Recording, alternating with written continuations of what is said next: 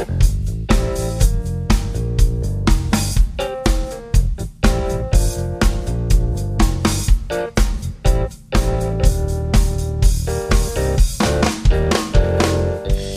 und herzlich willkommen zu Lukas, dem Filmpodcast mit Lukas Gröning und Lukas Knabe. Heute machen wir eine Reise in die 80er Jahre und reden über einen Debütfilm. Wir sprechen über Michael Manns Thief, der Einzelgänger. Viel Spaß beim Zuhören. Hallo und herzlich willkommen zu Lukas, dem Filmpodcast mit Lukas Gröning, das bin ich, und Lukas Knabe, das ist der Herr mir gegenüber. Hallo Lukas. Hallo Lukas, freut mich auch wieder hier zu sein, euch ins Ohr zu flüstern und ich freue mich natürlich wieder dir gegenüber zu sitzen. Mhm. Sehr, sehr gut. Langes her, langes her. Das letzte Mal haben wir einen Audiokommentar gemacht. Äh, da saßen wir noch nebeneinander im Gegensatz zu jetzt und haben über David Finchers Fight Club gesprochen. Das hat Spaß gemacht. Auf jeden Fall. Äh, war eine sehr schöne Erfahrung, mal einen Audiokommentar einzusprechen. Hat mir persönlich ähm, dann auch nochmal aufgezeigt, was vielleicht für zukünftige Podcast-Folgen gar nicht mal so verkehrt wäre, äh, einzuführen, dass man, sage ich mal, Podcast als reguläre Folge, als reguläres Format im Lucast etabliert. Ich denke mal, ähm, uns hat es gefallen, Lu wenn es euch gefallen Commentary hat. meinst du, oder? Äh, meine ich doch. Genau. Der, der Was habe ich gesagt? Lukas. genau, ja, in unserem Podcast Lukas das so, als okay, festes klar. Format ja, einzuführen. Ja. Genau. Nee, das auf jeden Fall. Äh, da, da hätte ich jetzt sowieso gedacht, ja, das ist eine wunderbare Idee, das machen wir nochmal. Genau, ich möchte aber da nochmal unsere lieben Hörerinnen und Hörer zu auffordern, äh, vielleicht mal Kritik zu üben. Sagt uns doch mal, wie euch ähm, Lou Commentary Folge 1 gefallen hat. Was fandet ihr gut? Was fandet ihr vielleicht nicht so gut? Was würdet ihr euch in Zukunft wünschen? Ist vielleicht auch mal nicht schlecht, wenn wir mit unseren Hörerinnen und Hörern so ein bisschen in Kontakt treten. Ich denke mal, die Kommentarfunktion auf den jeweiligen Plattformen ist da ganz geeignet dafür. Oder falls ihr aus Erfurt kommt, äh, falls ihr mal in Erfurt seid und uns seht, quatscht uns halt einfach an. Ja, das finde ich auch eine gute Idee. Also nach fast drei Jahren wäre es eine gute Idee, dass wir auch mit unseren Hörerinnen und Hörern, äh, Hörern, Hörerinnen und Hörern, um Gottes Willen, in Kontakt treten. Äh, das äh, klingt auf jeden Fall schön. Äh, wir haben auch schon lange nicht mehr aufgefordert, einfach mal uns zu schreiben. Mhm. Wenn ihr mal einen Film äh, besprochen haben Klar. wollt, wenn ihr mal irgendwie vielleicht auch was kom kommentiert haben wollt, irgendeinen Film, den ihr im Streaming-Portal auf Netflix oder Amazon Prime oder wo auch immer mal gesehen habt, äh, wo äh, euch interessiert, ja, was sagen eigentlich die beiden Lukasse vom Lukas dazu? Und äh, natürlich äh, eine Aufforderung, die wir auch schon ewig nicht mehr gemacht haben. Äh, folgt uns natürlich überall. Instagram, Twitter. Ich habe jetzt viel Zeit, da ich keine eigen, keinen eigenen Instagram-Account mehr habe. Ich habe jetzt viel Zeit, unseren privaten Instagram, äh, also unseren Instagram-Account vom Podcast zuzuballern mit allem möglichen Kram. Hat vielleicht schon der ein oder andere mitbekommen, dass wir da jetzt ähm, oder dass du da jetzt äh, rege aktiv bist und ähm, unsere Followerinnen und Follower mit ja Tipps äh, mit Material, mit, mhm. ähm, sage ich mal, netten Hinweisen der Filmwelt äh, versorgst. Auf jeden Fall denke ich mal eine ganz coole Idee, äh, wenn ihr da über diesen Weg mit uns in Kontakt treten könnt, was natürlich auch schon einige gemacht haben, aber es sind dann doch immer dieselben. Ähm, dann darf das gern noch mehr werden und äh, sich gern in Zukunft äh, vermehren. Sehr schön. Ganz genau. Äh, so machen wir das. Aber ähm, bevor wir das machen, nehmen wir erstmal eine neue Episode auf, würde ich sagen. Und zwar durfte ich mir einen Film aussuchen. Mhm. Äh, und was habe ich mir ausgesucht, Lukas? Du hast dir einen, naja, äh, nächsten, sag ich mal, Krimi-Film ausgesucht. Wir hatten ja sieben besprochen und darauf folgte ein Film, der dich beim Sehen von sieben wohl inspiriert bzw. unterstützt haben soll, nämlich Michael Manns ersten, glaube ich, großen Kinofilm Thief, der Einzelgänger. Genau, richtig. Aus dem Jahr 1981. Ich habe äh, so ganz zu, also in der Vorbereitung zu sieben habe ich ganz zufällig an einem Abend habe ich die DVD, äh, die Blu-ray bei mir zu Hause im Regal gesehen. Habe ich gedacht, habe ich mal Bock drauf. Mhm. Und dann habe ich so ein bisschen rumgelesen und habe natürlich auch schon so einige Sachen erkannt und habe festgestellt, aha, David Fincher hat hier, glaube ich, auch ein bisschen zugeguckt an der mhm. einen oder anderen Stelle. Aber das äh, werden wir dann alles gleich rausarbeiten. Ich habe schon den skeptischen Blick gesehen von deiner Sehr, sehr gern, ja. Äh, die Frage trug ich jetzt schon die letzten Tage mit mir rum. Was hat er denn da gesehen, was ich äh, vielleicht gesehen oder auch nicht gesehen habe? Bin mhm. ich gespannt, ähm, was Michael Mann und David Fincher für Schnittpunkte haben könnten. Genau, ja. Also, im Jahr 1981 befinden wir uns Anfang der 80er mit äh, James Kahn, der hier... Das Kinodebüt von Michael Mann bereichert. Ähm, worum geht's denn eigentlich in Thief? Also, ich habe mich wieder äh, mal an den großen, großen Schreibtisch gesetzt und ein kleines, äh, ja, äh, ein kleines Konzept ausgearbeitet, das euch mal den Inhalt wieder, wie ihr das schon aus den regulären Folgen kennt, so ein bisschen zusammenfasst. Und das Ganze, ich komme mal ein Stück näher ran ans Mikro, möchte ich euch jetzt gern mal zuteil werden lassen. Also, das Hemd ist aus Seide, darunter eine stolze Brust, die ihr Haar zu tragen weiß, am Handgelenk eine Uhr aus Gold und unter dem Gesäß ein kostspieliges Auto.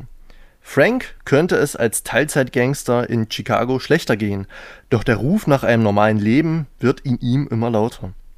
Als er dann noch die bildhübsche Jessie anspricht, weiß er, er muss aussteigen. Noch ein letzter Coup und einem bürgerlichen Leben mit Frau, Kind, Haus und Garten steht nichts mehr im Wege. Doch wie es die Gangsterbosse Chicagos wollen, kann Frank sein nächtliches Zweitleben nicht abschütteln. Franks Traum nach Geborgenheit und Normalität gerät unter den malmenden Bohrern falscher Freunde ins Zittern.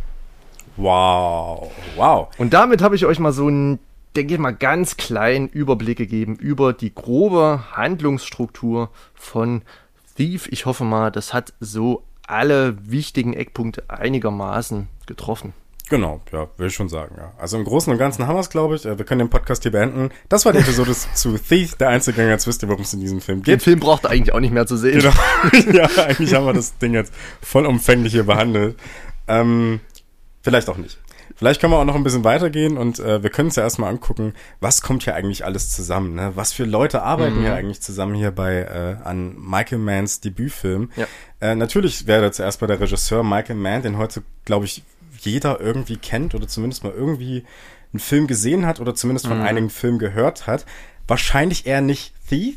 Also das ist jetzt, wenn ich jetzt so in meinem privaten Bekanntenkreis so rum äh, frage, dann ist das einer der, den die wenigsten kennen, ehrlich gesagt. Obwohl es auch ein, also man muss dazu sagen, es war damals ein ziemlicher Flop, als der mhm. Film 1981 mhm. rauskam. Ähm, und das hat sich, glaube ich, nicht so fortgesetzt, dass äh, Leute heute diesen Film in einer breiten Masse irgendwie kennen, glaube ich. Ich glaube, die kennen dann schon eher andere Filme. Also ich hätte jetzt gesagt, sowas wie Heat zum Beispiel haben irgendwie relativ viele gesehen. Vielleicht auch wegen Tom Cruise eben Collateral mhm. und Jamie Foxx, ne? Das ist ja, ist ja jemand, der bis heute noch aktiv ist. Ähm, genau, und das ist eben, ich habe jetzt schon ein paar Filme genannt, aber der Typ ja. hat noch wesentlich mehr gemacht. Ne? Michael Mann hat dann äh, die 80er Jahre äh, so ein bisschen ein paar Sachen durchgemacht. Er hat Manhunter gedreht. Ähm, das ist ein Film, der auf einer Romanvorlage basiert, äh, mit dem Titel Roter Drache. Und bei Roter Drache dämmert es jetzt vielleicht schon in einigen. Jawohl, das ist äh, die, das Prequel zu Das Schweigen der Lämmer, auch wenn man so möchte, was äh, auch dann später nochmal mit, äh, mit Hannibal Lecter, wollte ich jetzt schon sagen, verfilmt wurde, mit Anthony Hopkins verfilmt wurde. Richtig, man ja, verwendet die schon so synonym irgendwie, ne? So, äh, mit, also mit, mit Anthony Hopkins nochmal verfilmt wurde. Ähm, dann hatten wir später noch äh, Der letzte Mohikaner von 1992. Wir hatten natürlich 95 Heat, das habe ich schon gesagt. Ali haben vielleicht viele gesehen mit Will Smith. Äh, das ist äh, die äh, Muhammad Ali-Biografie. Äh, Collateral hatte ich schon genannt von 2004. Miami Vice aus dem Jahr 2006. Äh, was auch wiederum sehr gut passt, weil viele kennen vielleicht die 80er-Jahre-Serie. Ähm, und an der hat Michael Mann mitproduziert. Mhm. Das kann man, glaube ich, so sagen. Public Enemies äh, ist ein Film, auf den ich auch immer wieder angesprochen werde tatsächlich. Ich habe ihn selber noch nicht gesehen. Aus dem Jahr 2009 mit äh, Johnny Depp. In dem genau, Johnny Depp, Christian Bale. Ja. Äh, boah, ich glaube, der spielen, also der Cast ist relativ üppig vom Ensemble her. Da spielen einige große Namen mit. Äh, aber mir fallen jetzt spontan auch nur Christian Bale und Johnny Depp ein. Ah, okay. Geht auf jeden Fall um die, ist auch eine Filmbiografie des Gangsters John Dillinger, soweit ich informiert bin. Äh, genau, und er ist jetzt tatsächlich, wir sind brandaktuell, kann man sagen. Äh, dieses Jahr ist äh, Michael Mann auch als Autor äh, aufgetreten. Und zwar hat er im August seinen Roman Heat 2 rausgebracht. Und äh, man munkelt, dass auch eine Verfilmung dieses Buches äh, auf dem Wege sei. Ist, glaube ich, noch nichts gecastet und so, noch nicht die ganzen Leute zusammengetrommelt, die man dafür braucht, aber Heat 2 wird wohl auch filmisch realisiert werden und nicht nur als Roman. Ähm, was ist zu Michael Mann noch zu sagen? Er ist so einer derjenigen, der so ein bisschen das Ende New Hollywoods mehr oder weniger mitgetragen haben. Also das sehen wir ja auch hier in Thief dann. Äh, wir werden auch relativ viele Stilistika äh, erkennen, die man aus New Hollywood, glaube ich, auch noch kennt. Ähm, wofür er aber vor allem auch bekannt ist, spätestens seit Collateral, ist so das Film mit äh, sehr modernen Handkameras, Digitalkameras, mhm. ne, was so einen sehr geschmeidigen Stil hat, eine sehr, sehr eigene Ästhetik, eine sehr krasse Digitalästhetik, äh, die extrem ähm, spannend ist mit starken Pastelltönen. Die Kamera ist extrem beweglich, das wird nochmal auf die Spitze getrieben bei äh, seinem Film Miami Vice. Und ähm, das ist aber so eine Ästhetik, äh, damit hat Thief, glaube ich, relativ wenig zu tun. Noch. Also, mm, mit, also natürlich gibt es ja. da, weil es auch noch keine Digitalkameras gibt. Ne? Ähm, ne? irgendwie obvious. Ja, aber zur Stilistik, falls du mm. jetzt mhm. schon einhaken möchtest, können wir gleich noch was sagen. Wir ja. kommen ja gleich zur Ästhetik. Wer ist ansonsten noch mit dabei? James Kahn, er ist ein Schauspieler, äh, der spielt hier die Hauptfigur des Frank, den kennen vielleicht auch relativ viele. Er hat 1966 bereits in El Dorado von Howard Hawks mitgespielt. Viele kennen ihn wahrscheinlich für seine Rolle des Sonny Corleone im ersten The Godfather aus dem Jahre 1972 äh, von äh, Francis Ford Coppola. Ähm, dann Rollerball aus dem Jahr 1975 ist noch relativ bekannt. Er hat 1990 dann eine Hauptrolle im Film Misery gespielt eine Stephen King-Verfilmung von Rob Reiner. Ähm, Rob Reiner kennt vielleicht auch viele von äh, This is Spinal Tap, den hat er gedreht, oder jetzt der den äh, zu Meme gewordenen Film so ein bisschen äh, The Princess Bride.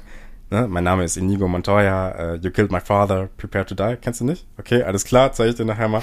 Äh, äh, in Dick Tracy aus dem Jahr 1990 hat er mitgespielt. Das ist tatsächlich ein Film, den ich dir mal geben wollte mhm. und den ich dir bestimmt auch mal geben werde. Herr, hast du schon mal was davon gehört? Nee, noch nichts. Geil. Das ist nämlich äh, am besten, wenn man vollkommen unvorbereitet da reingeht, weil das, was du da siehst, das, okay. ist, äh, das ist einfach sehr krass. Äh, und er hatte später dann noch eine kleine Nebenrolle auch in Dogville von Lars von Trier aus dem Jahr 2003. Ansonsten haben wir noch Willie Nelson, den Musiker hier in der Rolle als Okla. Wir haben Dennis Farina als Carl in einer relativ kleinen Rolle. Er nimmt dann im nächsten Film Manhunter auch noch eine größere Rolle ein als Polizist. Ähm, Dennis Farina kennt man eben dann ähm, ja, Manhunter, der Soldat James Ryan oder auch äh, Snatch, Schweine und Diamanten von Guy Ritchie, der ist relativ bekannt. Tuesday Weld spielt hier das Love Interest, die hat eine relativ kleine Karriere, soweit ich das weiß, beziehungsweise man kennt sie jetzt nicht so in der öffentlichen Breite. Ähm, in, sie hat in Falling Down von Joe Schumacher mitgespielt, aus dem Jahr 19, oh Gott, wann war denn der? Anfang der 90er, ich glaube 93 oder so. Ähm, The Wrong Man von Alfred Hitchcock, da hat sie eine relativ frühe Rolle gespielt und äh, auch eine kleine Rolle in äh, Once Upon a Time in America von Sergio Leone. Ansonsten noch Robert Prosky in einer sehr markanten Rolle hier als äh, Gangsterboss. Äh, wie heißt der? Leo heißt er. Kennt man vielleicht auch aus Christine von John Carpenter, aus äh, dem nächsten Film von Michael Mann, The Keep heißt er, aus Mrs. Doubtfire tatsächlich auch und äh, Last Action Hero. Richtig, daher kannte ich den. Daher kannst du ihn. Ich wusste, ich kannte das Gesicht schon mal von irgendwoher, aber ich wusste partout nicht woher. Hm. Und es war wahrscheinlich auch dann aus Last Action Hero irgendwann mal. Aber ich habe das nicht mehr im Kopf gehabt, ja. wie der Typ aussieht. Und mit genau. Staubfire, das ist, da, war ich ein Kleinkind, das weiß hm. ich gar nichts mehr drüber. Ich weiß nur noch die Prämisse. Ja. ja. Der Schauspieler war ja zu dem Zeitpunkt äh, Thieves schon relativ alt. Hm. Äh, und es war, glaube ich, trotz dessen sein erster Film.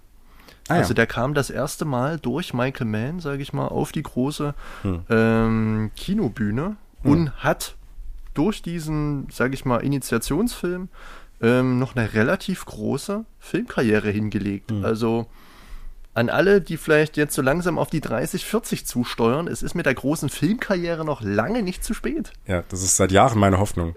ja, dass, dass ich irgendwann nochmal Schauspieler werde oder irgendwie mal ein Drehbuch schreibe oder so. Ja, äh, wir müssen natürlich auch, äh, das habe ich äh, heute erst wieder, wurde mir heute erst wieder in Erinnerung gerufen. Ich hatte das schon wieder vergessen.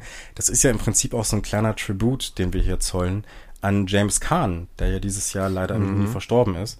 Äh, das hatte ich in der Recherche erst wieder. Ich habe das, das ist nur ein paar Monate her, ich hatte das schon wieder verdrängt. Mhm. Ich, für mich war der noch am Leben gerade irgendwie. Ich weiß gar nicht, ob mir das so ins Vieh gespült wurde, um jetzt mal ähm, neuzeitlich zu sprechen. Hm. Aber hat er auch mitbekommen, dass er tatsächlich erst, ich glaube, im Alter von 82 hm, ja, ähm, gestorben ist. Ja, ich hatte zuletzt noch ein Interview mit ihm gesehen, da war auch schon relativ betagt, aber dann doch noch relativ rüstig. Hatte mich jetzt schon überrascht, dass ähm, der gute James Kahn nicht mehr unter uns weilt. Obwohl er in seinen Filmen, die ich zumindest bisher mit ihm kenne, äh, dann doch immer sehr rüstig, sehr kernig und sehr maskulin wirkt. Ähm, aber auch ihm ist dann doch nur ein relativ, ja, heute würden wir sagen, Leben von normaler Lebensspanne beschieden mit 82 Jahren. Hm. Äh, Gott hab ihn selig. Ja. Rest in Peace. James Kahn. Äh, kommen wir mal zu, zum Film. Äh, du hast eben schon bei der Ästhetik so ein bisschen, äh, wolltest da schon so ein bisschen einsteigen. Mhm. Ähm, wie würdest du das so beschreiben, was wir hier sehen? Ähm, also, in Vorbereitung auf den Film, ich hole mal ein bisschen aus. Du hattest mir schon angeteasert, dass das Ganze was mit dem Film 7 durchaus gemeinsam haben könnte. Nun haben wir 7 in aller Ausführlichkeit in unserer Luke Commentary Folge 1 besprochen mhm. ähm, und sind dann natürlich auch auf die Ästhetik eingegangen. Dementsprechend bin ich jetzt hier mit einer gewissen, sage ich mal, Voreinstellung an den Film rangegangen. Die wurde aber ähm, gleich in der ersten Szene. Äh, die Kamera blendet auf. Wir sehen einen Wagen, dessen Licht angeht. Dieser fährt aus äh, dem Parkplatz raus. Wir befinden uns auf einer Straße. Das Auto fährt entlang. Äh, mitten in der Nacht. Es regnet. Äh, links und rechts blinkt und blitzt überall künstliches Neonlicht. Äh, die Leuchtreklame der Straßen und so weiter scheint auf die schwarze Karosse. Ähm, und das hat mich schon ein bisschen an Sieben erinnert. Ähm, aber es hat dann doch nochmal eher einen eigenen äh, Touch gehabt. Also die Ästhetik finde ich persönlich erst einmal sehr, sehr schön. Also ich finde, Michael Mann, gerade im Film Thief, ähm, entwickelt eine Bildsprache, die man kennt, die man vielleicht schon mal gesehen hat, ähm, die einen dann aber dann doch auch nochmal emotional erreichen kann durch ähm, gewisse Detailaufnahmen, durch gewisse Kamerafahrten, durch, sage ich mal, die Ästhetik in Kombination mit Musik, ähm, wird da ein ganz eigenes Feld aufgemacht, das ähm, nicht pragmatisch wirkt, sondern schon in eine gewisse Richtung des Künstlichen geht, des Artifiziellen geht, aber im natürlichen Raum bleibt. Also es wird jetzt kein abstrakter Film oder äh, es geht jetzt nicht in die Richtung Kunstfilm, sondern es bleibt in einem natürlichen Raum, hier eben Chicago der 70er, 80er Jahre. Ähm, aber es findet seine Motive, die einen dann durchaus in Kombination mit der Musik dann mal innehalten lassen und die Atmosphäre rein aufnehmen lassen. Diese mhm. atmosphärischen Bilder ähm, die natürlich nicht zuletzt auch durch Handlungen, Mimik, Gestik der Figuren entstehen, die durch verschiedene Kameraeinstellungen entstehen, die haben schon etwas sehr ähm, Lyrisches, etwas sehr Märchenhaftes, mhm. ähm, dem man gern zusieht, dem man gern zuhört und von dem man sich gern, sage ich mal, als Zuschauer tragen lässt. Also man, ich konnte mich unglaublich gut in äh, Thief äh, verlieren und mich ähm, mit der Hauptfigur Frank identifizieren und mich eben auf seiner Reise durch diesen Film anschließen. Und das eben unterstützt. Äh, ich hatte eben schon gesagt, dass mir die Anfangsszene sehr gut gefallen hat. Wenige Szenen später, vielleicht sogar genau die nächste Szene, ähm, geht er auf einmal zu einem, zu einem Fischer, der am Hafen sitzt, ähm, auf, äh, sage ich mal, wartend auf die Morgenröte und mhm. so weiter und so fort. Ähm, und das hat schon was sehr ästhetisches das und Wasser, ne? Äh, richtig, Wahnsinn. Richtig, ja. genau. Das Wasser ist mehr oder weniger lila, wird natürlich äh, spiegelt natürlich die äh, Farben des Himmels. Alles ist so in Bewegung, alles wabert. Es es ist schon eine gewisse Aktivität im Bild zu sehen. Trotzdem äh, ist das Bild total still und dann eben noch dieser sehr ja melodische Score von ich glaube Tangerine Dream. Äh, Tangerine Dream genau. Mhm. Ähm, tragen dazu bei, dass das Ganze einen schon mit so einer melancholischen Traurigkeit oder mit mhm. so einem melancholischen Schwermut so schwelgen lässt. Und da gibt es mhm. ganz viele Szenen im Film, der jetzt anders als man vielleicht erwartet, auch natürlich in den richtigen Momenten relativ schnelle Sequenzen hat, relativ actionreich, actionlastig wird, gerade in den letzten Minuten des Films, ähm, entsteht da nochmal einiges an Tempo und äh, Schnittgeschwindigkeit, aber in den richtigen Momenten, in den richtigen Dialogszenen ähm, ja, hält der Film auch die Zuschauer daran innezuhalten, zuzuhören, aufzupassen, zu beobachten, hm. ähm, um das, was da gezeigt wird an Atmosphäre, einfach aufnehmen zu können. Das hat mir sehr, sehr, sehr, sehr gut gefallen. Sowas gefällt mir im Allgemeinen sehr, sehr gut. Ähm, hat mich ein bisschen an Near Dark erinnert von Catherine Bigelow. Hm. Ähm, da ist, glaube ich, auch Tangerine Dream für den Score ja. verantwortlich und das hatte mir sofort genau. ähm, Erinnerungen hervorgeholt. Und ja, da ja. eher ländliche Gegenden in Near Dark, hier wirklich die Großstadt, aber trotzdem hat beides so eine, so eine raunende Stille, die, die einen packt. Das macht hm. Spaß, ja. Hm. Genau, Tangerine Dream kann man ja sagen, generell äh, eine Gruppe, die sehr, sehr viel Filmmusik gemacht hat aus Berlin ähm, eine äh, weitesten Sinne äh, Gruppe, die elektronische Musik macht. Äh, die haben auch ganz oft mit William Friedkin oder öfter mit William Friedkin gearbeitet. Für Sorcerer haben sie äh, den Soundtrack gemacht. Ich glaube sogar auch für Der Exorzist. Kann das sein? Oh. Ich weiß gerade nicht. Aber auf jeden Fall mit Nia Dark hast du, da hast du auf jeden Fall recht, ja. Das ist auf jeden Fall äh, Tangerine Dream gewesen. Ähm, du hast gerade schon mehrere Sachen angesprochen, die hm. äh, ganz spannend sind. Du hast nämlich äh, zum einen gesagt, und da möchte ich gerne mal ansetzen, ähm, dass sich äh, diese Künstlichkeit, die wir hier in den Bildern sehen, dass das trotzdem irgendwie in der Realität verhaftet bleibt. Mhm. Und äh, auf den realen Straßen sozusagen. Ne? Und es wirkt jetzt nicht wie ein Kunstfilm, wenn man so möchte. Ne? Ja. Und das ist, glaube ich, so ein bisschen das, was man aus, ähm, was Michael Mann hier so aus New Hollywood eben mitgenommen mhm. hat. Ne? Da äh, eben eine Zeit, in der sehr, sehr viel ähm, mit äh, ja Scheiße, mit Naturlicht, jetzt, jetzt habe ich, jetzt hab ich gerade überlegt, was das Gegenteil vom Kunstlicht ist, mit natürlichem Licht äh, gearbeitet hat. Äh, also, dass man eben keine zusätzlichen Spots verwendet hat, ne, dass man äh, möglichst versucht hat, dreckige Straßen darzustellen und eben nichts, was diese ganze Stimmung aufhält und so weiter. Ähm, und das ist auch was, was wir dann Anfang der 80er Jahre in ganz vielen Filmen, glaube ich, äh, auch so äh, drin haben, was äh, nur in diese dunklere Ästhetik, auch in das, äh, in das nächtliche New York zum Beispiel mal mhm. rübergerettet wird, wenn wir an Maniac denken zum Beispiel oder an, ähm, äh, ach, jetzt komme ich nicht auf den Namen. Ach, ist egal, äh, fällt mir dann später noch ein. Ähm, jedenfalls äh, so Filme wie Maniac. Ähm, was wir hier jetzt sehen, ist aber, dass diese Künstlichkeit dann doch äh, relativ stark betont wird in den Bildern. Ne? Mhm. Also trotzdem auf den Straßen durch, äh, also diese Neonlichter zum einen, die sich dann spiegeln in den Straßenpfützen, durch ähm, auch äh, Häuserfassaden, in denen wir äh, eben brennendes Licht die ganze Zeit haben und es sind in der Dunkelheit sozusagen, es ist das Einzige, was so raus mhm. scheint sozusagen und was dieses äh, Panorama sozusagen äh, erleuchtet, wie wir es zum Beispiel äh, beim ersten Gespräch zwischen äh, Leo und äh, Frank haben. Äh, da sehen wir das relativ deutlich. Mhm. Ähm, und äh, also wir haben eben diese dreckigen, verregneten Straßen, aber denen wird halt was Künstliches hinzugefügt. Das Interessante ist, dass das, glaube ich, auch bei den Innenräumen in gewisser Weise ähnlich ist. Denn auch da haben wir das Gefühl, durch so ein äh, durch so alltägliche Clubs zum Beispiel zu gehen, durch äh, normale Diner und so. Ne? Also es gibt da zum Beispiel auch hier diese Clubszene, in der er zu seiner ersten Verabredung mit dem Love Interest sozusagen mhm. äh, hinkommt und zwei Minuten sich verspätet. Und er geht dann durch diesen Club. Zwei Stunden. Genau, zwei Stunden zu spät, genau. Und ähm, er, geht dann durch diesen Club und du merkst schon, dass da extra Spots gesetzt sind, die auf James Kahn scheinen sollen, weil wir da immer diese kleinen Lichtkegel noch auf seiner Seite haben, damit wir die ganze Zeit äh, sozusagen im Gefühl haben oder die ganze Zeit äh, verstehen, wer er ist. Also das wird sozusagen durch das Licht auch nochmal ähm, unterstützt. Es wird sowieso unterstützt, dadurch, dass er der Einzige ist, der sich überhaupt durch diesen Raum bewegt und die Kamera ihm folgt aber es sind auch extra Spots, die sein, mhm. die sein Gesicht sozusagen nochmal abheben von den Gesichtern der anderen Menschen, die drumherum stehen. Mhm. Äh, und das ist so dieser künstliche Eingriff, der hier dann auch auf einmal ähm, getätigt wird. Mhm. Ja. Du hast gesagt, äh, eine relativ hohe Schnittzahl, die wir gegen Ende haben. Mhm. Äh, ich würde sagen, dass wir das schon zu Beginn äh, tatsächlich äh, haben und dass wir auch so ein bisschen von Szene zu Szene hetzen.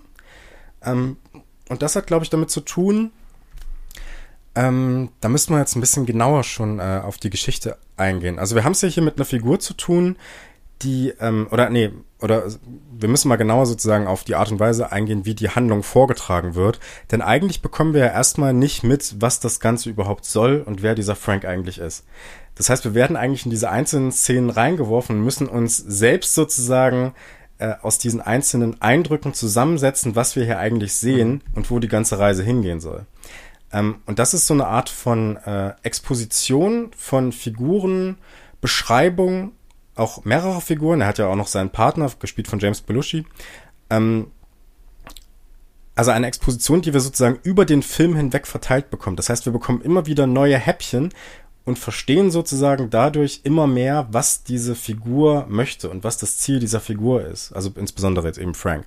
Ähm, und das ist was, was zu Beginn, glaube ich, schon recht klar wird, dass wir nicht so richtig wissen, wo wir eigentlich sind. Wir sind so ein bisschen orientierungslos und das wird auch durch diese schnellen Schnitte ähm, rübergebracht. Also zum einen, dass wir keine Orientierung haben, zum anderen aber auch, dass Frank selbst nicht so wirklich eine Orientierung zu haben scheint, wo es in seinem Leben mhm. langgehen soll. Und dass er so ein bisschen von einem Eindruck zum anderen hetzt. Also ich möchte exemplarisch einfach mal das, äh, das, äh, das erste Treffen äh, nennen, was er mit, äh, mit, äh, mit Jesse, genau, mit Jesse hat äh, da ist es, es wirkt ja so, als würde er sie kaum irgendwie kennen und er geht dann einfach so hin, ja, lass uns mal ausgehen, äh, schönes Shirt übrigens oder nee, schöne Bluse oder was er sagt und dann schneiden wir auch schon weg. Mhm. Weißt du? Es ist so, es, es wird so schnell abgehandelt mhm. irgendwie, ne? Und das ist, glaube ich, äh, ganz symptomatisch und auch so ein bisschen symptomatisch für das, was die Figur Frank in dem Film noch repräsentiert. Aber da sage ich dann später noch mal was. Hm. Wie, wie würdest du das bewerten? Findest du das für den Film zuträglich ja. oder hättest du gesagt, am Anfang so eine gewisse Rahmensetzung hätte dem Ganzen dann durchaus zuträglich sein können? Nee, ich finde es absolut zuträglich, weil ähm, genau dieses, diese Ziellosigkeit, die, glaube ich, dadurch artikuliert wird, mhm. äh, die Frank innewohnt, äh, beziehungsweise er hat ja eigentlich ein relativ klares Ziel, nur ich habe das Gefühl, er möchte auf Biegen und Brechen zu diesem Ziel kommen mhm. und sich eben nicht die Zeit nehmen für das, was äh, der Aufbau einer solchen Beziehung eben, also er, miss, er möchte sich nicht die Zeit nehmen, die äh, ein solcher Beziehungsaufbau eben eigentlich äh, vonnöten hätte. Mhm. So, ne? Mhm. Und äh, das ist, äh, hat, glaube ich, relativ viel damit zu tun, wie er sein Leben sieht und ähm, was er, was er möglichst schnell eben erreichen möchte. Ja, mhm. genau. Ja, kann man vielleicht so sagen. Ja, okay. Äh, bestätigt ja eigentlich auch nur den Eindruck, den man von vielen Filmen des New Hollywoods hat, dass man eben in alltägliche Handlungen einer Fi Figur, möglicherweise des Protagonisten, hineingeworfen wird. Und Stück für Stück setzt sich eben fragmentarisch ähm, die Handlung beziehungsweise der Plot zusammen und ist eben auch nur so aufgebläht, dass man eben die Handlung des Films oder das Motiv des Films versteht. Alles weitere wird ausgeblendet und man bleibt wirklich bei der Hauptfigur, ähm, wie eben hier James Kahn in Form von Frank, und erlebt, ja, sage ich mal, die Erlebnisstruktur innerhalb ähm, des Films, die dann natürlich wiederum unterschiedlich sein kann. Hier haben wir jetzt einen relativ klassischen ja, Aufbau, sage ich mal, des Gangsterfilms. Also ich habe mich schon an die Gangster- und Kriminalfilme äh, aus diesen Jahren erinnert gefühlt. Hm. Ähm, ganz allgemein vom Aufbau her, wir bekommen erstmal häppchenweise mit, wer ist es überhaupt, was möchte diese Person und was macht vor allem diese Person, ähm, um ihre Ziele dann vielleicht zu erreichen. Hm.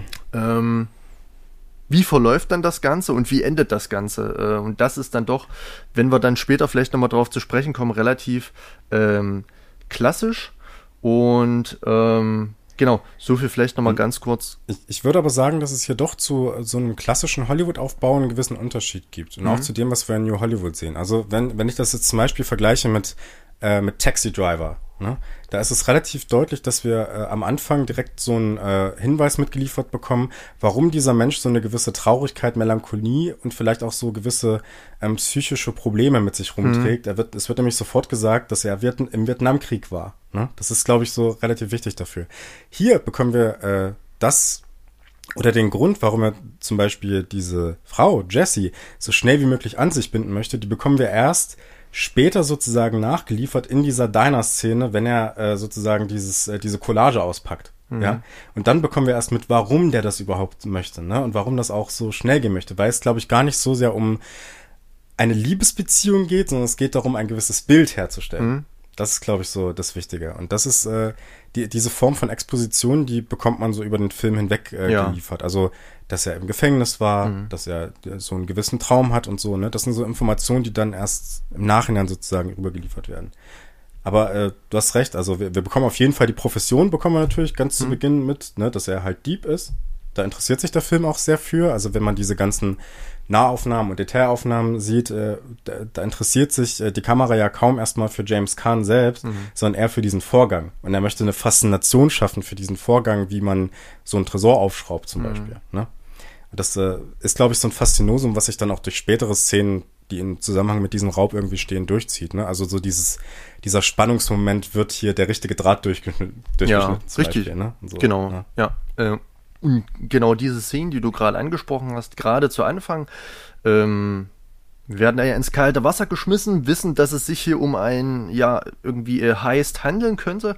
Ähm, dass hier, sage ich mal, drei, drei Räuber am Werk sind, die jetzt einen Tresor knacken wollen. Ähm, und so ikonisch für diesen Film oder allgemein ähm, für den Film Noir ist eben genau diese Szene, in der Michael Mann wirklich fast schon mit so einer dokumentarischen Akribie zeigt, wie hm. eben so ein ähm, Tresor aufgebohrt und letztendlich geknackt wird, welche Schritte es bedarf, welche Person es bedarf und welche, ja, sage ich mal, Manpower es mhm. bedarf, um äh, letztendlich an das zu kommen, was die drei äh, Typen wollen. Dass das Ganze natürlich nicht das eigentliche Bestreben oder das eigentliche Verlangen oder das eigentliche Ziel Franks ist, mhm. wird dann natürlich erst später klar. Mhm. Aber erstmal äh, rein formal, rein ästhetisch äh, wollte ich noch mal ganz kurz aufgreifen, dass wir gerade hier am Anfang eine sehr, sehr besondere, ähm, interessante, kurzweilige Szene haben, in der wir, glaube ich, zehn Minuten lang Männern ähm, beim Aufbrechen oder beim, hm. beim Überwachen eines, eines Überfalls, beim Überwachen und Durchführen eines Überfalls äh, beobachten. Und, aber in dieser Szene sehen wir schon, ähm, wer die Personen sind. Es wird kein Wort gesprochen, aber wir bekommen sofort mit, hm. okay, der Typ am Bohrer, der letztendlich hier äh, den gewalzten Stahl durch den meterdicken Beton oder durch die meterdicken Stahl treibt, das wird unser Protagonist sein. Hm. Der ähm, wird erstmal sehr, sehr heldenhaft beleuchtet, äh, beleuchtet, die Kamera leicht von unten, äh, eine hm. relativ coole so Schweißerbrille. Ja. Ähm, das T-Shirt relativ eng, ich glaube mit V-Ausschnitt, äh, ja, relativ muskulös, würde man jetzt sagen, sehr maskulin. Hm. Ähm, und Schweiß auch. Und der Körper wird auch in gewisser Weise so beleuchtet, dass die Muskeln auch so ein bisschen betont ja, werden. Ne? Richtig, genau. Ja. Äh, und das Ganze wirkt dann eben schon, ähm, ja, heldenhaft würde ich jetzt nicht sagen, aber ähm, wirkt als Bezugsperson. Also hm. das ist der Typ, dem wir hier folgen müssen, der den Ton angibt und der wahrscheinlich äh, die Fäden in der Hand hat, beziehungsweise dann eben diesen riesigen Bohrer, auch ein Gerät, was man ja nicht so oft sieht, wie, er, wie dieser dann mit so, ein, mit so einer Art Magnetverschluss angebracht wird und so weiter und so fort. Diese ganze Schrittfolge hm. bekommen wir in Detailaufnahmen wunderbar gezeigt. Ähm, und dann eben noch seine drei Kumpanen. Einen davon hast du schon ähm, genannt, das müsste Barry. Barry sein, genau. Hm. Ähm, die ihn dann dabei natürlich unterstützen und dann natürlich auch beim nächsten äh, großen Knack äh, dann unter der Hand eines großen Mafia-Bosses dann wieder dabei sind, quasi ein Team bilden. Der große Knack, das könnte auch ein Film sein, Film, Filmtitel. Falls wir mal einen Film zusammen drehen, nennen wir ihn der große Knack, falls wir mal einen heißt. Ähm, Finde ich gut. Genau, ich habe ich hab das jetzt einfach mal so Knack genannt, aber ich ja. glaube, es heißt eher Bruch. Ach so, der große Bruch. Ähm, ich glaube, Knack wird nur, also das ist jetzt wirklich off-topic, äh, wird, glaube ich, nur mal in einer Bühnenvorstellung des Duos Elsterglanz äh, verwendet. Echt? Ich, ich ja, die Jungs wollten da auch irgendwie äh, einen Knack, einen Bruch, einen polnischen Hausbesuch oder einen rumänischen Hausbesuch oder sonst irgendwas. Knack nicht ein Kartenspiel? Wollten irgendwo einbrechen. ich weiß es nicht. Aber ja, äh, egal, genau. Ja, ja. Ähm, richtig, genau. Also da nochmal ganz kurz zu dieser Szene äh, und der Darstellung der Figur James Caan, die ja dann doch ob ihrer Stille und ob ihrer musischen Untermalung dann doch einiges schon in implizit verrät. Ja. Ähm, also die Bildsprache ist sehr aussagekräftig. Ja, auf jeden Fall. Ich habe gerade festgestellt, ähm, dass wir, glaube ich, ein bisschen falsch angefangen haben. Ähm, denn ich habe gerade gemerkt, äh, als wir so ein bisschen die Ästhetik umschrieben haben und ich schon so ein bisschen auf das hinaus wollte, was äh, Frank eigentlich möchte. Dass wir das, glaube ich, so als erstes hätten klären müssen. Und deswegen würde ich jetzt einfach mal, okay. weil das ist so ein bisschen der Elefant im Raum, um den wir, glaube ich, so ein bisschen drumherum reden, jetzt erstmal mhm. gerade in diesem ästhetischen Beschreibung. Deswegen würde ich dir jetzt einfach mal die Frage stellen äh, und deine Ideen dazu hören wollen. Was will eigentlich Frank? Mhm. Ähm, also man muss dazu sagen, Frank war ja lange Zeit, ich glaube neun Jahre im Knast. Mhm. Ähm, hat, dort, hat da seinen, sage ich mal, Ziehvater Okla kennengelernt, äh, der ihm wirklich an, ans Herz gewachsen ist. Nun ist Frank draußen und verdient sich tagsüber sein Geld mit dem Verkauf von Autos und nachts mit, sage ich mal, äh, Einbrüchen, mit, äh, mit Raub, mit Diebstahl, äh, in großem Stil, im professionellen Stil. Ähm, und das dient natürlich erstmal dazu, Geld zu generieren. Er möchte erstmal Geld machen, finanziell sicher sein.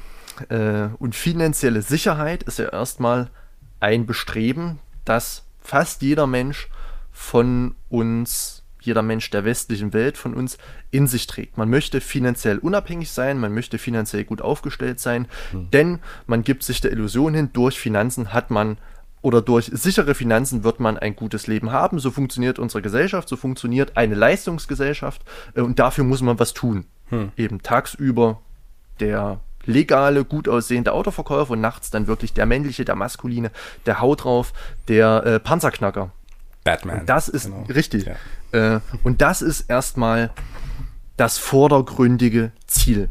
Das Generieren von Geld durch das Versprechen von finanzieller Unabhängigkeit, Sicherheit und ähm, Luxus in einem guten Leben. Mhm. Das aber ähm, nur vordergründig. Im Hintergrund bekommen wir in dieser äh, tollen Dialogszene zwischen Jesse und Frank mit, dass in Frank dann doch mehr steckt als ähm, ja einfach ein Gauner zu sein, denn er hat eine Vision. Eine Vision, er ist jetzt, denke ich mal, so ja zwischen 40 und 50 Jahre alt, ist also auch nicht mehr der Jüngste, war lange Zeit im Knast, hat wahrscheinlich viel in seinem Leben verpasst, was er bedauert und möchte jetzt ähm, sein Leben nochmal auf die richtige Bahn bringen, so schnell wie möglich. Und dieses so schnell wie möglich äh, impliziert, dass eben so schnell wie möglich auch Geld her muss durch illegale Geschäfte, durch äh, Raub, aber mit dem Ziel, irgendwann finanziell unabhängig zu sein, sein eigener Herr zu sein, um sich ein schönes Leben ähm, aufbauen zu können. Da hat Frank auch ganz gezielte äh, Vorstellungen, wie sein schönes Leben aussehen muss. Er trägt immer in seiner Brieftasche eine kleine Collage im A5-Format mit sich in, auf der verschiedenste Bilder zu finden sind, die zusammen äh, arrangiert sind zu einer großen Collage, die seiner Vision, seinem Lebensziel, seinem Lebenstraum entsprechen. Und er sagt, glaube ich, auch zu Jesse, wenn er das alles, was auf dem Bild ist, erreicht hat, dann ähm, ist sein Leben vorbei, dann hat er alles geschafft, was er schaffen möchte. Mhm. Das ist zum Beispiel ähm, den Kontakt zu Okla zu halten, ähm, ein Haus zu haben, eine Frau zu haben, Kinder zu haben hm. ähm, und einfach ein ganz normales, bürgerliches, mittelständisches Leben zu führen. Das ist eigentlich das tiefe Ziel oder die tiefe Antriebsfeder ähm, Franks, die, sage ich mal, unter dieser harten, wirklich harten Schale, härter als jeder Tresor, ähm, stecken, der er sich dann aber, ähm, sage ich mal, Jesse eröffnet, um ihr, sage ich mal, seine Vision zuteil werden zu lassen, da er sie, komme was wolle, als Bestandteil seiner Vision, seines Lebens sieht. Ähm, und deswegen da vielleicht, du hast es gerade schon angesprochen, da so forsch und schnell und vorschnell ähm, handelt. Mhm. Ja. Genau. Ähm, also es teilt sich so in zwei Ebenen auf. Mhm.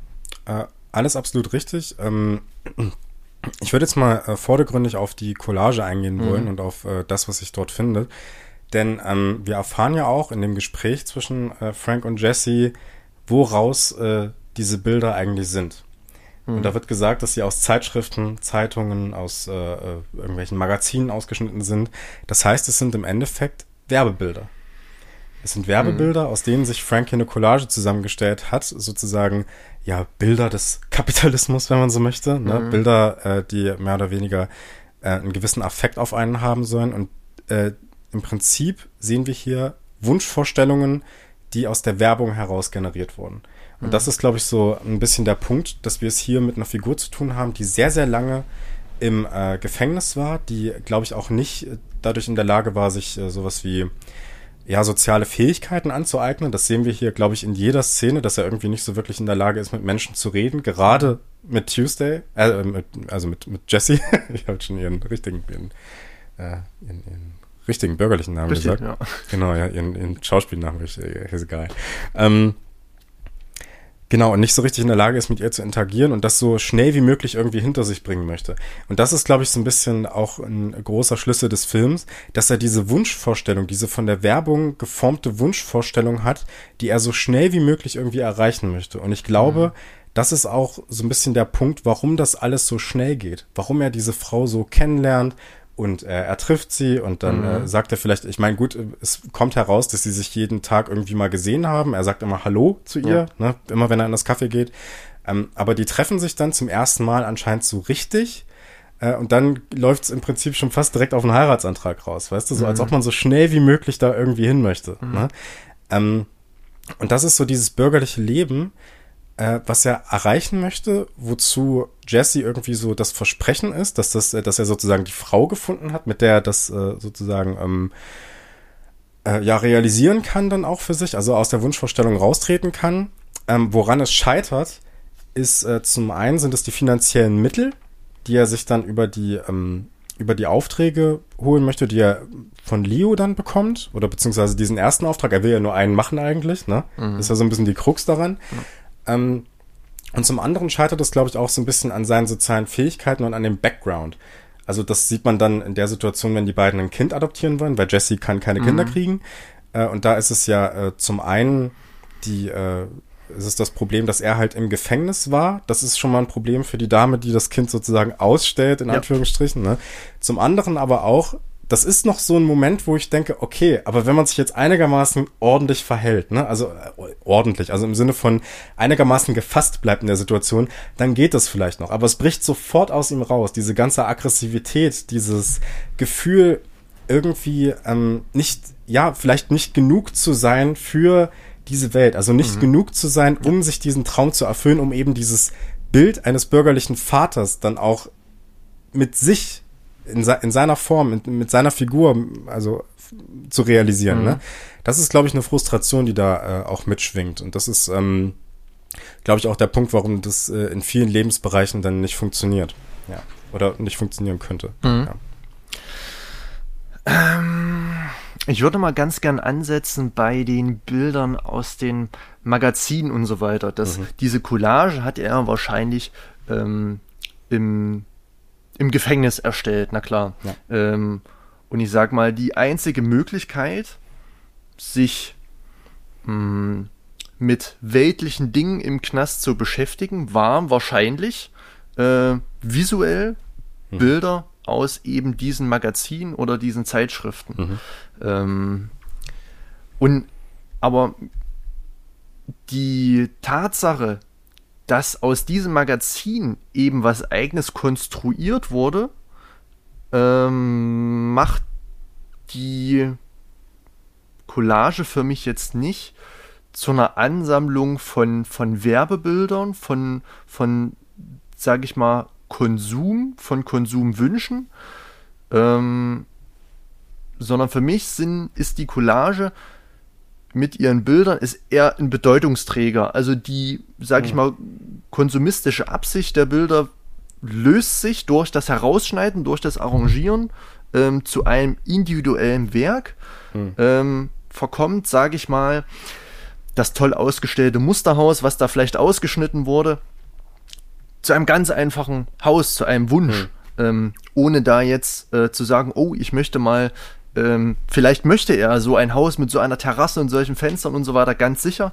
Ähm, aber da steckt einfach nicht der Wunsch nach Konsum dahinter, sondern der Wunsch, etwas zu haben, was andere, was er derzeit nicht haben kann, der im Knast ist, hm. auch zu haben. Und das wird eben dann äh, im Knast und auch darüber hinaus, weswegen er dann so viel Geld anschaffen möchte, ähm, zu seinem großen, ja, sage ich mal, einfachen Lebensziel, ein bürgerliches Leben nach, sage ich mal, der Entlassung aus der Haft ähm, zu erreichen. Deswegen hatten wir in unserer Vorbesprechung oder hatte ich in meiner Vorbesprechung auch so ein kleines Fragezeichen im Kopf, inwiefern in Michael Manns Film oder speziell in Thief ähm, konsumistische Weltbilder eine Rolle spielen. Ich sehe jetzt in der Figur mhm. Frank jemanden, der konsumiert, der Geld haben möchte, um zu konsumieren, mhm. aber nicht des Konsumes willen, um, sage ich mal, Luxus, um Überfluss anhäufen zu können, sondern um mhm. ja, vielleicht etwas, das ist jetzt ein bisschen Küchenpsychologie, aber um vielleicht etwas zu kompensieren, um etwas haben zu können, was er sein ganzes ja schon langes 40, 50-jähriges Leben nicht haben konnte, eben jetzt schnell zu haben, um mhm. noch das Gefühl zu haben, ein lebenswertes Leben leben mhm. zu können. Mhm. Ähm, deswegen muss eben schnell die Frau her, deswegen muss schnell das Haus her, damit er mit sich ähm, und seiner ganzen ja pessimistischen Weltanschauung oder frustrierten Weltanschauung noch irgendwie versuchen kann, ins Reine zu kommen. Mhm.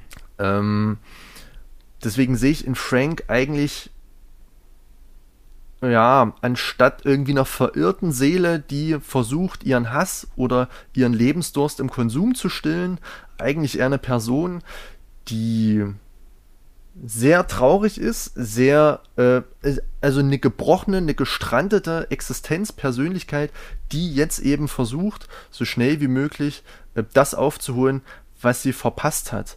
Ähm, mhm.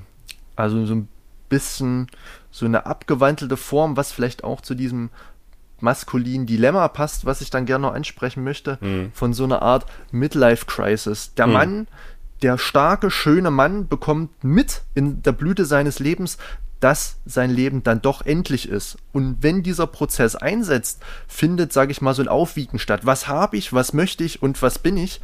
Ähm, und da gerät man häufig in Panik, ne, zu, äh, sage ich mal, Übersprungshandlungen und bewegt sich genau in der Stimmungslage, in der sich Frank eben befindet, ähm, dass er orientierungslos wird, dass er Angst bekommt, dass er vielleicht exist ganz äh, existenzielle Ängste hat, ähm, dass sein Leben dann doch nicht so lebenswert ist, wie er sich das wünscht oder wie sich das vielleicht mein Familienmitglied oder Okla, wer auch immer, hm. für ihn wünschen würde. Ähm, und ehe er eben seine Fälle davon schwimmen sieht, nutzt er eben dies Ganze, was ihm seine Umwelt im Knast und jetzt eben hier ähm, in, in, nach der Entlassung ähm, als Autohändler und als Räuber zu bieten hat, hm. versucht er jetzt, sage ich mal, nochmal im Schnelldurchgang zu konstruieren. Mhm. Ähm, ich kann das schon nachvollziehen, mhm. äh, möchte trotzdem äh, die Lesart so ein bisschen verteidigen an der Stelle. Mhm. Ähm, und zwar, äh, zum einen hast du natürlich völlig recht, dass er versucht, äh, etwas zu kompensieren. Auf jeden Fall, gerade durch sein ja fortgeschrittenes Alter, ist er immer noch relativ jung, äh, wenn man es jetzt aufs ganze Lebensalter so, ne? Also ja. 40 bis 50, ne? Aber ich will, jetzt, ich will jetzt nur nicht, ich will ja. jetzt nur nicht in die Bredouille kommen, dass ich Mitte 40-jährige alt nein, nein, Nein, nein, nein. äh, Genau. Okay. Äh, ne, also er ist ja immer noch äh, vergleichsweise jung, aber er ist jetzt nicht mehr so jung wie Familienväter in der Regel, sage ich ja. mal, sind. Ne? Also es gibt, also die meisten fangen ein bisschen früher an und das so. Das darauf wird es wahrscheinlich hinaus. Ne? So. Ja, ähm, äh, ja. Die Potenz ist am Kipppunkt. Ja, okay, genau, ja. ist klar. Wichtig, dass wir den Satz untergebracht haben. Ja. Genau, also er ist schon so ein bisschen älter, ne? Ja. Ähm, äh, und äh, diese Kompensation, damit hast du natürlich vollkommen recht, aber die Frage, steht ja immer noch im Raum und äh, ich, da, da komme ich auch irgendwie noch nicht davon weg. Äh, die Frage steht ja immer noch im Raum, äh, durch welche Bilder, durch welche Vorstellung wird denn äh, eigentlich hier diese Vorstellung kompensiert oder was soll an die Stelle treten sozusagen äh, oder, oder wo nimmt er die Quelle sozusagen mhm. her, ähm, was er sich jetzt konstruiert und was er so als sein Lebensideal betrachtet. Und das sind ja immer noch Bilder aus der Werbung. Also sie, klar, sie werden äh, in der Collage zusammengefasst, aber trotzdem sind sie in diesem Gesamtwerk ja trotzdem, es sind ja immer mhm. noch diese Einzelteile drin.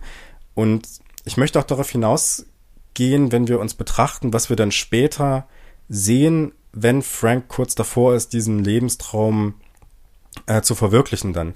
Denn dann sehen wir auch äh, durchaus diese Bilder, die auch direkt irgendwie aus Werbungen stammen könnten, finde ich. Mhm. Also es gibt da zum Beispiel diese eine Szene, wenn äh, Frank und Jesse dann in diesem Haus angekommen sind und sie steht dann so in diesem Wintergarten äh, vor der grünen Wiese dann dahinter und so und er schaut sie so wirklich an und sie fragt ihn, was schaust du denn so? Ja. Und er sagt dann nur, ah, nichts. Und wir sehen dieses Bild ja auch. Also wir sehen auch dieses Bild von so einer potenziellen treusorgenden Mutter in diesem Familienhaus, ne, mit der grünen Wiese, diesem Vorgarten da, ne. Das ist ja so eine Wunschvorstellung, die uns äh, auch die Werbung durchaus immer mitgibt, ne.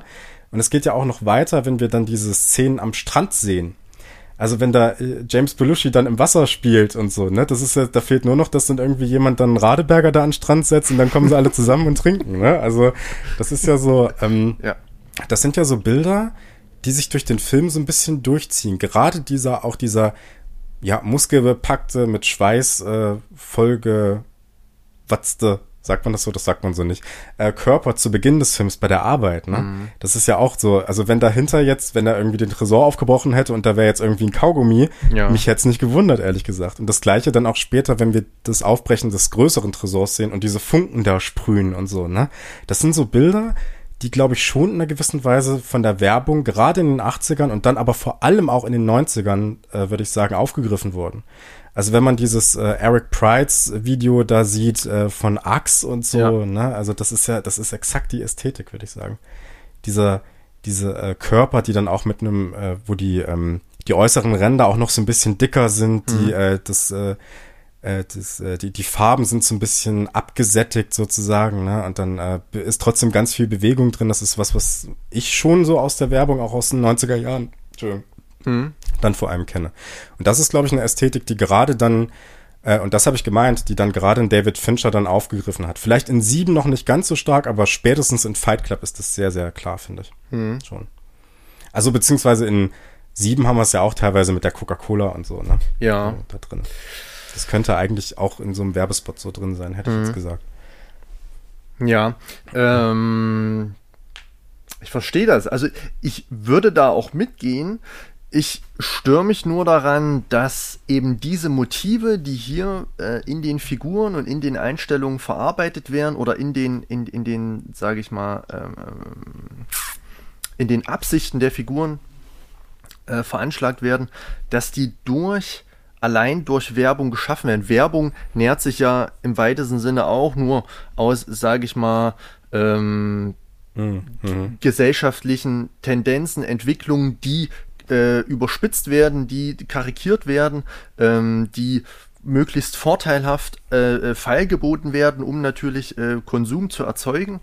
Aber gerade dieses männliche, dieses maskuline, schweißbepackte, äh, muskelbepackte und, und, und, und, und schwitzige äh, äh, ähm, ähm, Aussehen, das ja durchaus attraktiv ist, das, ähm, sage ich mal, schon eine gewisse Heldenhaftigkeit hat äh, ist, glaube ich, einfach das Bild, das Idealbild eines Mannes der 70er, 80er. Ähm, hm. Das dann natürlich durch Werbung und so weiter bestätigt wird.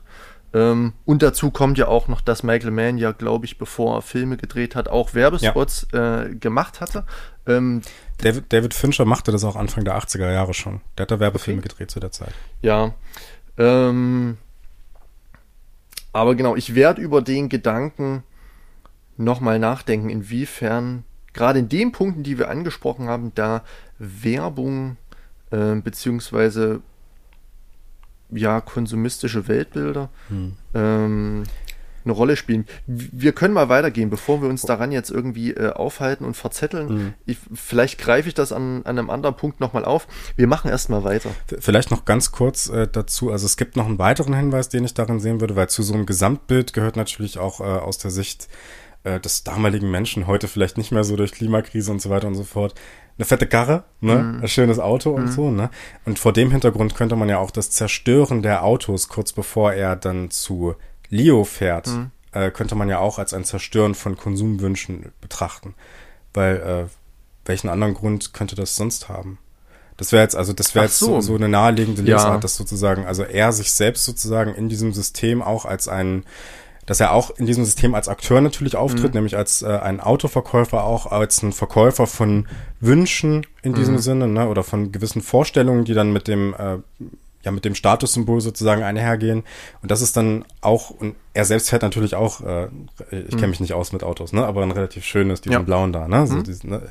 Gott, überhaupt keine Ahnung von Autos. Und ähm, vor dem Hintergrund ist das ja auch so ein Zerstören äh, von äh, zum einen eigenen Konsumwünschen, zum anderen aber auch Konsumwünschen der potenziellen Kunden, ne? Also, dass mhm. das einfach sich in Luft auflöst, sozusagen. In einer extrem schönen Szene, vielleicht der schönsten Einstellung im Film, ehrlich gesagt, so ein bisschen. Ja, ich Lichtern weiß da. exakt, welche Einstellung du ja. meinst. Das geht mir genauso. Wir haben es auch auf Instagram mal in der Story gehabt, so in der Ankündigung. Ähm, und der Szene liegt dann, glaube ich, auch die zerknüllte Collage zu Füßen, ne? Ja, genau. Okay. Die, die glaube ich, auch in Flammen aufgeht dann, ne? War das nicht so? Das war, nee, ich, ich glaube nicht. Ich glaube, ah, okay. im Hintergrund, äh, Mitte links ist ein Auto, das brennt. Ja. Äh, Im Hintergrund brennt es natürlich auch, aber ansonsten ähm, ist die Collage, glaube ich, unberührt. Die wird nur zerknüllt, fällt ah, auf den Boden, okay. Kamera schwenkt runter hm. und bleibt bei der Collage, bevor sie abblendet. Ja. Scheiße. Das hätte ich äh, mir noch mal. Das habe ich jetzt. Ich, ich habe den Film nämlich heute noch mal stückweise gesehen, um mhm. so ein paar einzelne Szenen ja. noch mal anzugucken. Die habe ich lustigerweise komplett außen vor gelassen. Na, egal. Ja, aber du wolltest weitergehen.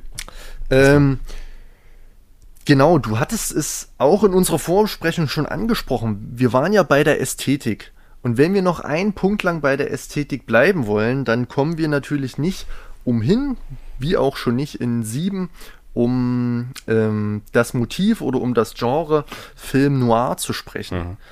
Äh, wir hatten jetzt schon einige ästhetische Elemente beschrieben. Inwiefern würdest du denn Thief als ein Neo-Noir, als ein Film Noir bezeichnen? Gibt es vielleicht Merkmale, gibt es vielleicht Unterschiede? Hm. Es ist sehr dunkel. Mhm. man hat sehr, sehr viele Nachtszenen auf jeden Fall. Man hat sehr, sehr viele hell-dunkel-Kontraste. Man hat eine Figur, die, also eine Hauptfigur, die durch ihre, äh, sag mal mal, Undurchsichtigkeit eine gewisse Ambivalenz hat, also die auch klare Szenen hat, in der sie negativ konnotiert ist, mhm. wenn er zum Beispiel Jesse ins Auto zerrt, ne, das ist, äh, da wird die Figur ganz klar negativ behaftet mhm. erstmal, ne, ja. bis wir dann sozusagen eine Erklärung dafür bekommen, das rechtfertigt das natürlich immer noch nicht, ne, aber wir bekommen dann zumindest so einen Wesenszug, warum er das macht, nämlich äh, dahingehend, dass er einfach keine sozialen Kompetenzen gelernt hat und das möglichst schnell herstellen möchte, dieses mhm. Bild, von dem wir eben gesprochen haben, ne. Ähm, das ist auf jeden Fall ein Punkt. Man kann im äh, Bezug zu Jesse auch, finde ich, entfernt schon von einer femme fatale sprechen. Also einer potenziellen zumindest, weil äh, mhm. äh, wenn er diesen Weg weiterverfolgt hätte, hätte ihn das vielleicht ins Unglück gestürzt in einer gewissen Weise. Ne? Also, dass er ständig sozusagen in diesem Auftragsstrudel äh, von Leo gefangen gewesen wäre ne? und da sowieso nicht rausgekommen wäre. Mhm. Also in einer gewissen Weise hat ja selbst diese, diese Wunschvorstellung, die er da realisieren wollte, mit ihr dazu geführt, dass er dann in diesen Strudel rein ist und dann aber auch schlussendlich, weil er es verweigert hat, eben zum Tod seines Partners und Freundes und so. Ne? Also das, von daher ist es ein femme mhm. fatale Motiv, könnte man zumindest so sehen. Ähm, und zum anderen haben wir auch, äh, das ist auch relativ häufig im äh, Film Noir, äh, diesen großen Gangster-Boss, der da ja. im Hintergrund die Fäden zieht, ne? Und diese zwielichtige Gestalt, die erstmal hier in Form von ähm, Robert Broski, Broski äh, erstmal sehr nett erscheint, also ist wie so ein lieber Onkel, mhm. ne, irgendwie. Ähm, der sich dann aber im Verlauf des Films so kurz vorm Ende als äh, ziemlich mieses Arschloch herausstellt. Mhm. Ja. Das wären so die Sachen, die ich jetzt so auf Anhieb hätte, ja. Okay. Hast du noch weiter? Äh, also ich, ich kann mich denen auf jeden Fall anschließen. Ich würde auch in Thief auf jeden Fall Elemente des Film Noir sehen. Ich würde ihn nicht als rein Film Noir oder als oder höchstens als Neo Noir bezeichnen, wenn mhm. man das so trennscharf verwursten möchte. Ist ja auch mal eine Frage, äh, ob das ob das wirklich sein muss. Aber man sieht natürlich einen gewissen Zeichenvorrat schon ähm, zwischen sage ich mal, dem, dem, der Definition des Film Noirs und Thief, ähm, der Gemeinsamkeiten hat. Viele Sachen hast du schon äh, beschrieben. Ähm, ich habe hier nur mal in meinen Notizen aufgezählt, äh, was für mich Elemente sind, die für einen Film noir sprechen, die sowohl im Film als auch, sage ich mal, ähm, in, der, in der landläufigen Definition des Film Noirs äh, vorkommen. Hm. Also es ist häufig nachts, ja. Es ist ähm, äh, große, äh, äh, großen Anteil von Schwarz, viele äh, schwarze Kontraste. Mhm. Ähm, wir haben hier ein sehr, sehr kühles, meist kühles Licht aus künstlichen Lichtquellen. Das unterstreicht natürlich, ähm, ja, mh, den urbanen Schreckenstadt als Moloch, als, mhm. Ähm, sage ich mal, Großstadtdschungel, in denen es drunter und drüber geht, in denen Kriminalität, in denen Korruption, ähm, sage ich mal, an der Tagesordnung ja, ganz, ähm, stehen. Ganz kurz, wie ja. wir es auch aus Maniac und jetzt ist mir nämlich der Film wieder eingefallen, auch aus Angel Heart kennen. So. Richtig, ja. absolut, ja. Angel Heart hatten wir zusammen gesehen, ich erinnere mich. Ja. Ähm, genau. Geld spielt immer eine wichtige Rolle in Film Noir, so natürlich auch hier. Mhm. Allerdings nur ähm, an der Oberfläche. Äh, spielt hier Geld eine wichtige Rolle. Es ist, sage ich mal, äh, Mittel zum Zweck. Frank ist dann doch ein etwas ähm, ja, differenzierterer Charakter, der etwas mit sich trägt, was vielleicht nicht ganz dem Film Noir entspricht. Mhm. Äh, es handelt sich meistens um Männer. Frauen sind eben irgendwelche Love Interests, Sex Interests und so weiter und so fort. Aber die agierenden äh, Handlungspartner sind meistens eben natürlich Männer. Äh, Korruption hatte ich schon genannt und dann natürlich zum einen dieses pessimistische Weltbild, das sich durch den gesamten Film zieht. Es entsteht ein Funke Hoffnung, der wird dann aber letztlich durch ja diese fatalistische Handlung äh, Franks, indem er sein gesamtes Leben, sein, sein, seine gesamte Sozialisationsstruktur einstampft, ähm, auch wieder negiert. Ähm, genau, und der Schauplatz ist Chicago, ist, glaube ich, neben New York eine der Städte, die im Film Noir ganz häufig ähm, anzutreffen ist oder die eben als Handlungsort dient. Eine Stadt, die noch heute in der Realität für ihre Kriminalität, für, für äh, organisierte Kriminalität bekannt ist. Ähm, genau.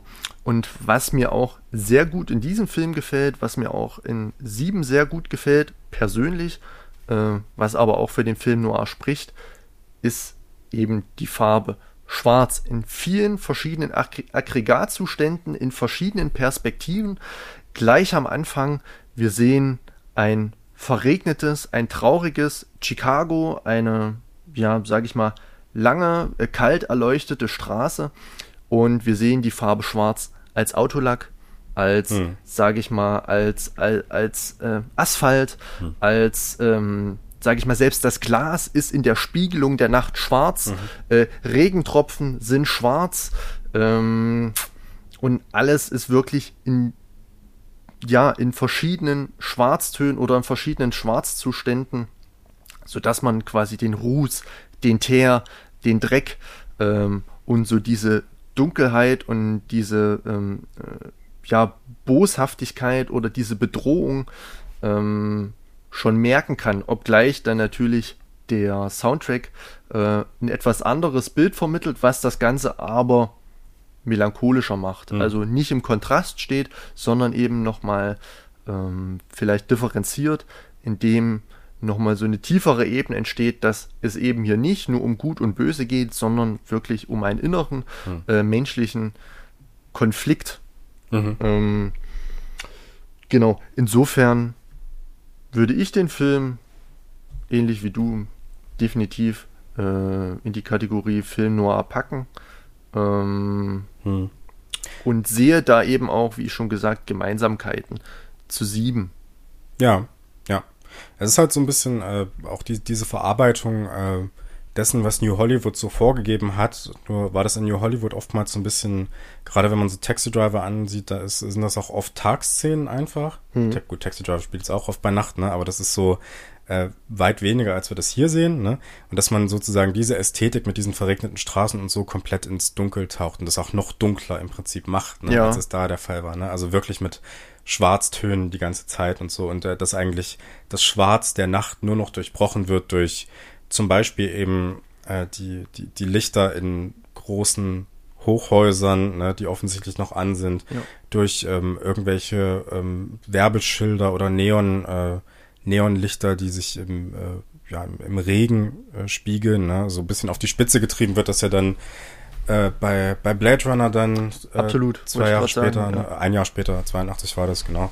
Ähm, das ist so ein bisschen das, was so aus New Hollywood hier rüber gebracht wurde und äh, nochmal ja dunkler gefasst wurde, Mhm. sozusagen. Ne? Und das natürlich, was natürlich auch ähm, dann hier vor dem äh, Hintergrund eines Genrefilms dann abläuft, ne? also eines Heist-Films. Mhm. Wobei der Heist auch, äh, das hat mich jetzt verwundert, auch nochmal im Vergleich eigentlich gar nicht so einen wahnsinnig großen Raum äh, einnimmt. Ne? Es geht schon um die Psychologisierung sozusagen von oder die Darstellung äh, oder Charakterisierung einer einzelnen Figur, Mhm. kann man so sagen. Ne? Das ist jetzt nicht wie in Lautlos wie die Nacht oder so. Das ist jetzt, weiß nicht, Ja. ob du den kennst, das ist jetzt Nee. ein Film, den ich rezensiert habe mal für Volker. Okay. Das ist ein Film aus den 50ern, Film Noir, auch ein Heistfilm. Mhm. Äh, und da ist das in einer gewissen Weise. Also da gibt's wirklich nur, das sind wirklich nur Typen, die wir da ja. sehen. Da gibt's gar keine Psychologisierung. Mhm. Ja, genau. Ähm, wir haben ja vorhin schon so ein bisschen, oder warst du fertig mit dem Punkt? Ich war soweit fertig, ja. Ja. Wir haben ja vorhin schon so ein bisschen äh, drüber gesprochen, was Frank will. Und unabhängig davon, wo wir beide jetzt die Quelle davon verorten mhm. und äh, wo wir die Motivation hernehmen oder was er herstellen möchte, warum klappt denn das nicht? Ähm, du meinst, warum er seine Vision nicht erreichen kann? Und davon abgehen muss, ja. Ja. Ähm, das entsteht natürlich, wie ich das gerade schon versucht habe, ähm, anzureisen, dadurch, dass er sich natürlich erstmal Freunde macht, ähm, mit diesen zusammenarbeitet und dann eben versucht, aus diesem Leben nach diesem letzten Coup ähm, versucht auszubrechen, um eben äh, sein Ziel nachzugehen.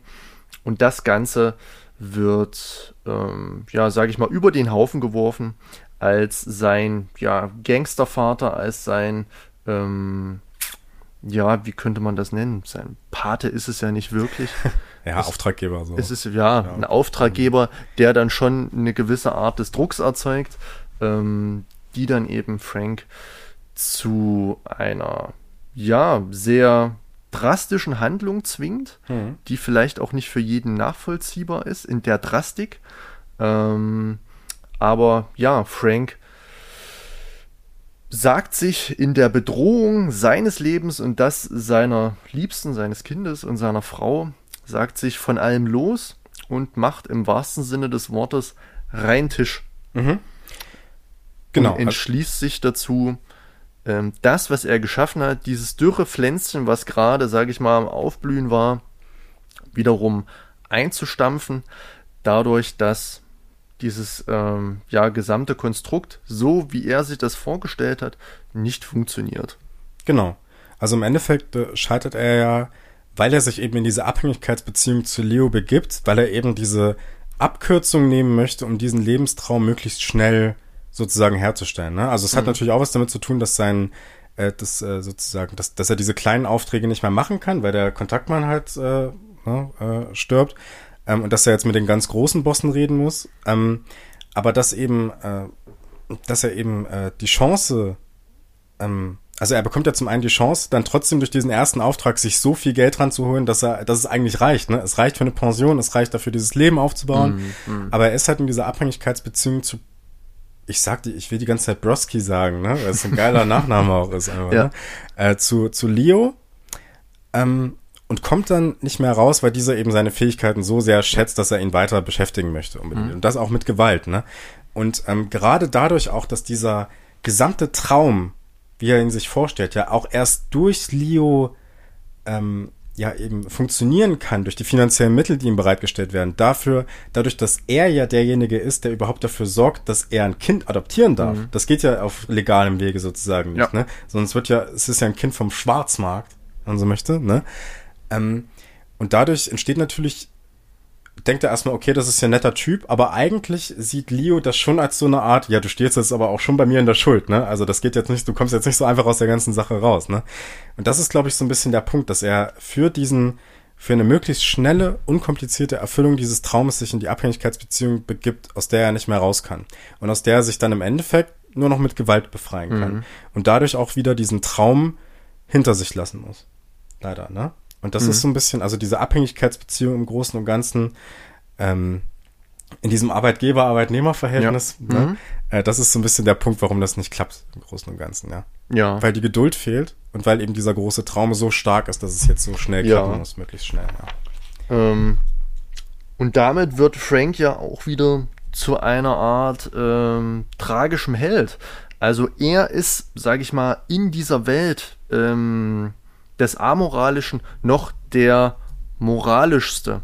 Ähm, mhm. Er betrügt nicht, er lügt nicht, er ist aufrichtig, aber dann doch zu denjenigen, die ihn ans Fell wollen, sehr hart, sehr ruchlos, ähm, sehr brutal ähm, und wird dann eben auch hintergangen.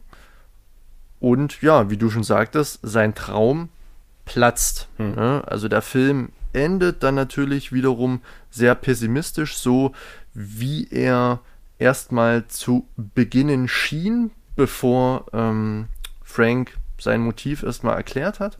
Mhm. Ähm, und endet dann ja, ja natürlich in einer, in einer großen Tragik. Ähm, und wir wissen nicht, wie es weitergeht. Also der Film hat ein offenes Ende. Ich mhm. glaube, es gibt auch ein alternatives Ende, äh, das durchaus eindeutiger ist. Das mhm. ist so sozusagen wieder eine Wiedervereinigung ähm, mit Jesse und dem Kind gibt.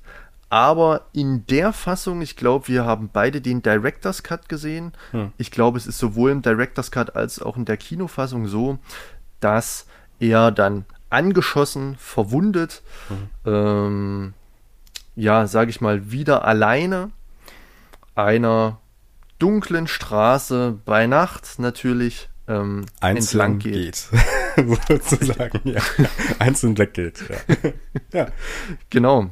Ähm, ja, also jetzt habe ich natürlich ähm, das Ende verraten. Nun ist ja der deutsche Zusatztitel der Einzelgänger. Ja. Ähm, und spätestens am Ende des Films könnte man diesem deutschen Titel auch in einer gewissen Art und Weise zustimmen, wobei ich für mich sagen muss, dass ich ähm, die Titelwahl, die deutsche Titelwahl, nur bedingt passend finde. Das ist wunderschön, das wollte ich nicht nämlich, äh, also das wollte ich dich gerade fragen, ob der, okay. ob der Titel so gut passt. Ja, ja also ich fand, das hat gerade gut zusammengepasst, weil mir das Bild wieder in den Kopf äh, schoss, wie Frank am Ende des Films äh, humpelnd, verwundet, alleine im Regen, im Dunklen einer Straße entlang ging, äh, im Wissen, er hat seinen Tagesjob als auch seinen Nachtjob verwirkt. Mhm. Er ist jetzt wieder, ja, ein Nobody, ein Outlaw, ähm, der sich wahrscheinlich auch mit seinem, mit seinem Raid, mit seinem, mit seinem Massaker keine Freunde gemacht haben wird, ist er wieder auf sich alleine gestellt und äh, humpelt allein von dannen. Und dann kam mir jetzt eben in den Sinn, dass der Film ja auch nach der Einzelgänger heißt. Ich glaube auch Violent Streets. Genau. Das ist ein ähm, ja. Genau. Aber äh, im Deutschen dann der Einzelgänger. Das mhm. ist, glaube ich, der alleinstehende Titel. Der alleinstehende deutsche Titel. Ich glaube, Thief kommt da gar nicht vor. Ja, jetzt für, bei der Blu-ray-Veröffentlichung von Pidax mhm. heißt es auf jeden Fall so, ne? Thief, der Einzelgänger, aber ich glaube, sonst kam der auch unter der Einzelgänger einfach. Ja, ich hatte ein paar Filmplakate gesehen, da stand nur der Einzelgänger. Ja. Ähm, ja, aber wenn wir darüber jetzt sprechen wollen, äh, können wir das sehr gerne machen. Ich habe mir dazu sogar ein paar Notizen gemacht. Ich hoffe, ich finde mhm. die jetzt. Ähm, und ich hatte schon gesagt, dass ich dem bedingt zustimme. Jetzt möchte ich dir aber erstmal das Wort überlassen. Wie würdest du denn die Frage beantworten? Ich stimme dem absolut zu. okay. Das so direkt, äh, stehen wir direkt gegeneinander. Okay. Ich würde aber sagen, dass es äh, natürlich nicht nur um den Gang am Ende geht, äh, warum der Film der Einzelgänger heißt, sondern mhm. ich würde sagen, Frank ist schon den gesamten Film über hinweg ein Einzelgänger und eine einzelne Person, die eigentlich keinen wirklich tiefen Bezug zu irgendetwas hat. Also erstmal ähm, wird das relativ deutlich, finde ich, durch die Kamera artikuliert, dass wir ihn relativ oft einzeln sehen, einzeln im Bild sehen sozusagen und dass es so eine klare Trennung oftmals gibt. Also selbst in so Dialogszenen, äh, zum Beispiel in dem äh, Dialog, den er mit äh, Leo in der Lounge hat, wo es diesen Vorschlag gibt, das Kind zu adoptieren, das ist da, da, sind die zwar beide oftmals zusammen im Bild, mhm. aber Leo ist in ein derart dunkles, in eine derartige Dunkelheit hineingetaucht, dass er eigentlich, dass es da eigentlich kein gemeinsames gibt. Also hier wird im Prinzip Lichtsetzung, die sehr stark auf Frank fokussiert ist, dafür genutzt, eine andere Figur auszuschließen sozusagen und ihn sozusagen als einzelne Person ins Zentrum des Bildes zu rücken, obwohl da eigentlich eine Gleichverteilung stattfindet, ne? Mhm. So. Ähm, das setzt sich aber noch in anderen Bildern fort und ich würde sagen, dass diese, dieser Titel der Einzelgänger bezieht sich ganz, ganz stark auf, äh, ich will nicht das Wort Mindset sagen, aber so auf die, äh, auf, auf, auf den äh, ja, psychologischen Grund, die psychologische Grundbefasstheit ähm, von Frank und so das, ähm, äh, die, die grundsätzliche Beziehung, die er zu anderen Menschen hat, die eben nur sehr oberflächlich stattfinden, finde mhm. ich. Also selbst bei Jesse ist das so, er versucht relativ schnell dieses Idyll herzustellen, aber ähm, er schafft es auch genauso schnell, sie, zwar äh, ist das ein emotionaler Moment und so, aber trotzdem schafft er es genauso schnell, sie aus seinem Leben wieder zu verbannen, sozusagen. Ne? Mhm. Ne? Es gibt da keine tieferen größere Gespräche. Ich habe auch das Gefühl, dass dieses, diese Öffnung, die dann mal in dem Diner stattfindet, nur dafür sorgen soll, dass möglichst schnell dieser Ehevertrag sozusagen abgeschlossen mhm. wird. Ne? Ähm, und zu anderen Figuren hat man das eben auch so. Und ich würde sagen, dass das, ähm, dass Frank generell erstmal eine Figur ist, von der wir nicht so richtig wissen, wer er eigentlich wirklich ist, weil ich habe das Gefühl, dass er immer nur rangiert zwischen verschiedenen Stereotypen, die er so wo, von denen er glaubt, dass Menschen so sind oder wie er sein sollte. Also das ist zum einen diese Wunschfigur des Familienvaters, die er sozusagen sich überstülpen möchte und der, der er gerecht werden möchte. Zum anderen ist das aber auch so eine Art Selbstkonstruktion, die durch seinen Job, durch diese Härte, durch auch vielleicht den Gefängnisaufenthalt so mitgekommen ist. Das ist so dieses Machohafte. Mhm. Ne, dieses Machohafte, ähm, sozusagen dieses, ich möchte oder ich bin ein echter Mann in diesem Sinne. Ne? Und das ist, glaube ich, so ein bisschen was, äh, das ist, glaube ich, auch so etwas wie eine Maske. Ich glaube, den echten Frank darunter, der vielleicht auch ein bisschen schwächer ist, sentimentaler ist, ich glaube, den sehen wir nur in ganz, ganz wenigen Szenen durch ein ganz nuanciertes, Entschuldigung, ein ganz nuanciertes Schauspiel von James Kahn. Ich habe zum Beispiel, ich habe mir zum Beispiel in einer Szene die Frage gestellt, ob wir es bei Frank nicht auch mit einer homosexuellen Figur zu tun haben mhm. könnten. Und das ist nämlich die Szene mit der äh, vermeintlichen Vaterfigur Okla. Mhm. Denn wenn man dieses Gespräch der beiden so ansieht, wie nah die beiden an den Scheiben sind, wie sie auch in den Gesprächen ständig immer runtergucken auf die Lippen des anderen, mhm. ne? Also, dass es da irgendwie so eine Art Begierde zu geben ja. scheint, die eventuell sexueller Natur ist. Hm. Ich fand das, also ich habe mich gefragt, warum sollte man das sonst machen? Weißt du? Also ähm, da gibt es zwar das Gespräch und äh, Oakler hofft natürlich, dass das irgendwie mit seiner Frau also mit mit der Frau von Frank funktioniert, ja. äh, die er die er ja nicht mehr hatte dann und die er äh, er versucht ja dann äh, Jesse zu, äh, zu bekommen sozusagen und zur Frau zu nehmen. Das äh, das äh, diskutieren die beiden ja alles aus. Aber trotzdem hatte ich die ganze Zeit das Gefühl, dass zwischen den beiden irgendwie was Unausgesprochenes ist, was eben nicht artikuliert wird irgendwie, weil beide vielleicht auch so gewisse Vorstellungen mit sich tragen irgendwie, ja. weißt du? Aber diese, die, dieses nah an der Scheibe sein, dieses einander so zu, äh, äh, mhm. so, so, diese intensiven Blicke auch, die da drin stecken, ne? Und eben diese, dieser Fokus auf die Lippen des anderen jeweils. Das fand ich schon relativ äh, deutlich irgendwie.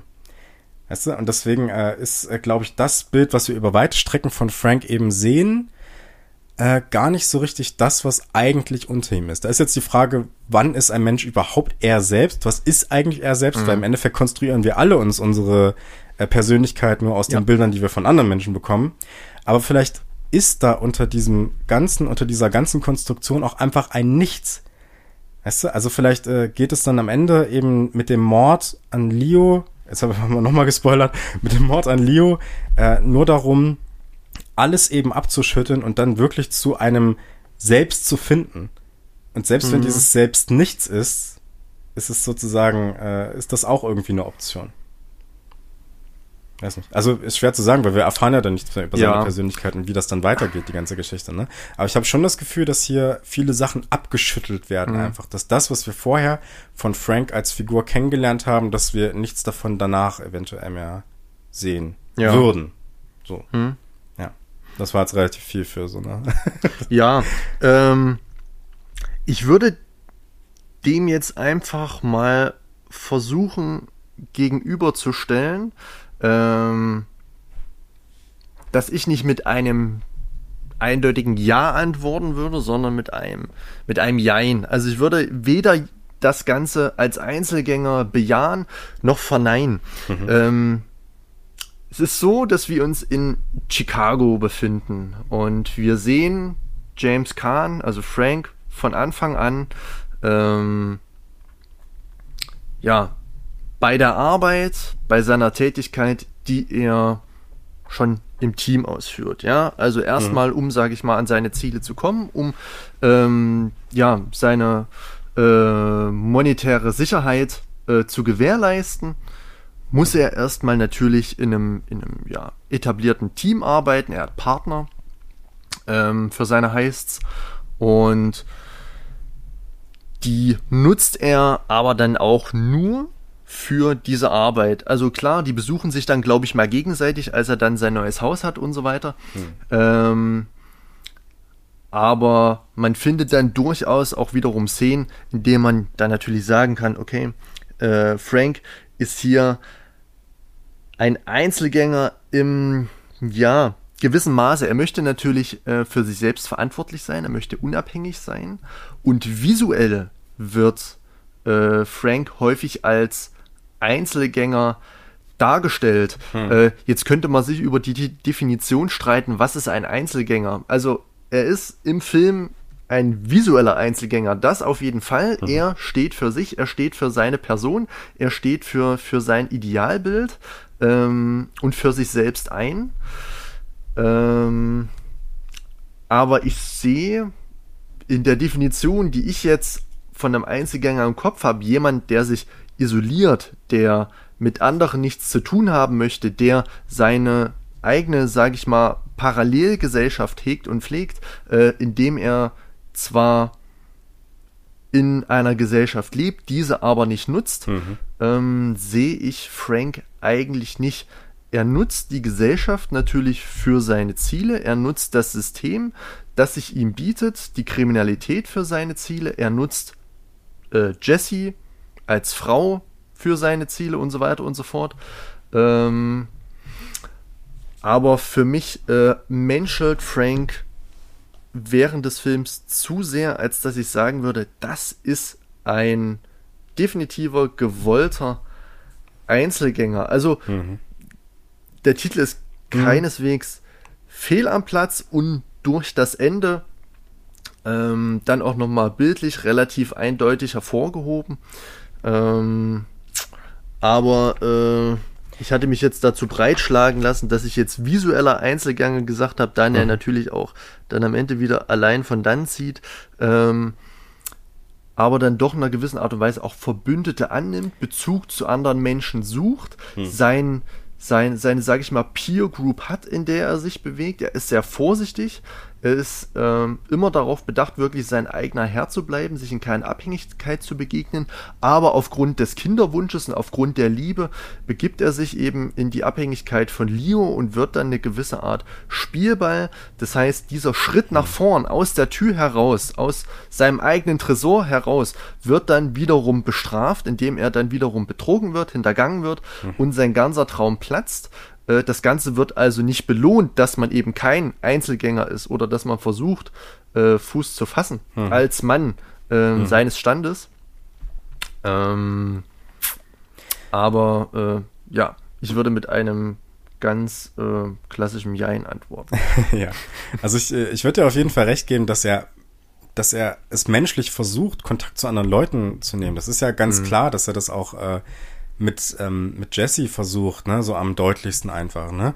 Ähm, aber es ist doch so, dass eine wirkliche Begegnung nicht so richtig funktioniert, oder? Also ein so richtiges Durchdringen zu anderen Menschen, oder? Also es gibt zwar diese, äh, auch zum Beispiel diese Art und Weise, dass er sich ja zwangsläufig versucht einzugliedern in diese Gruppe von Leo, ne, mhm. in diese Gangster. Mhm. Aber es wird doch dann äh, ganz klar, dass das außer einer Geschäftsbeziehung und dass äh, Leo auch in ihm nichts weiter als ein ja, ein, ein, ein, man könnte sagen, so ein Investitionsprojekt mhm. sieht, ne, in was er dann eben dieses Kind rein investiert, weil er hat das Gefühl, ich krieg da mehr raus, wenn ich dem diesen Wunsch erfülle, sozusagen, ne. Ähm, dahingehend würde ich schon sagen, dass er in gewisser Weise einzeln bleibt. Ne? Auch wenn Leo irgendwie wirkt wie der nette Onkel und so weiter, mhm. er ist es ja nicht. Ne? Da ja. entsteht ja keine väterliche, väterliche, so, so, so eine Vater-Sohn-Beziehung oder sowas, mhm. was man da jetzt draus ablesen könnte, eventuell oder sowas. Ja. Ne? Also das ist ja, äh, ich, ich würde schon sagen, dass er im Großen und Ganzen so ein bisschen allein ist über den Film hinweg, auch wenn er vielleicht selbst sich ja, ich weiß nicht, äh, ich habe das Gefühl, er versucht diese Situation immer so ein bisschen positiv zu nehmen und sie sich gedanklich schön mhm. zurechtzulegen, mhm. weißt du? Mhm.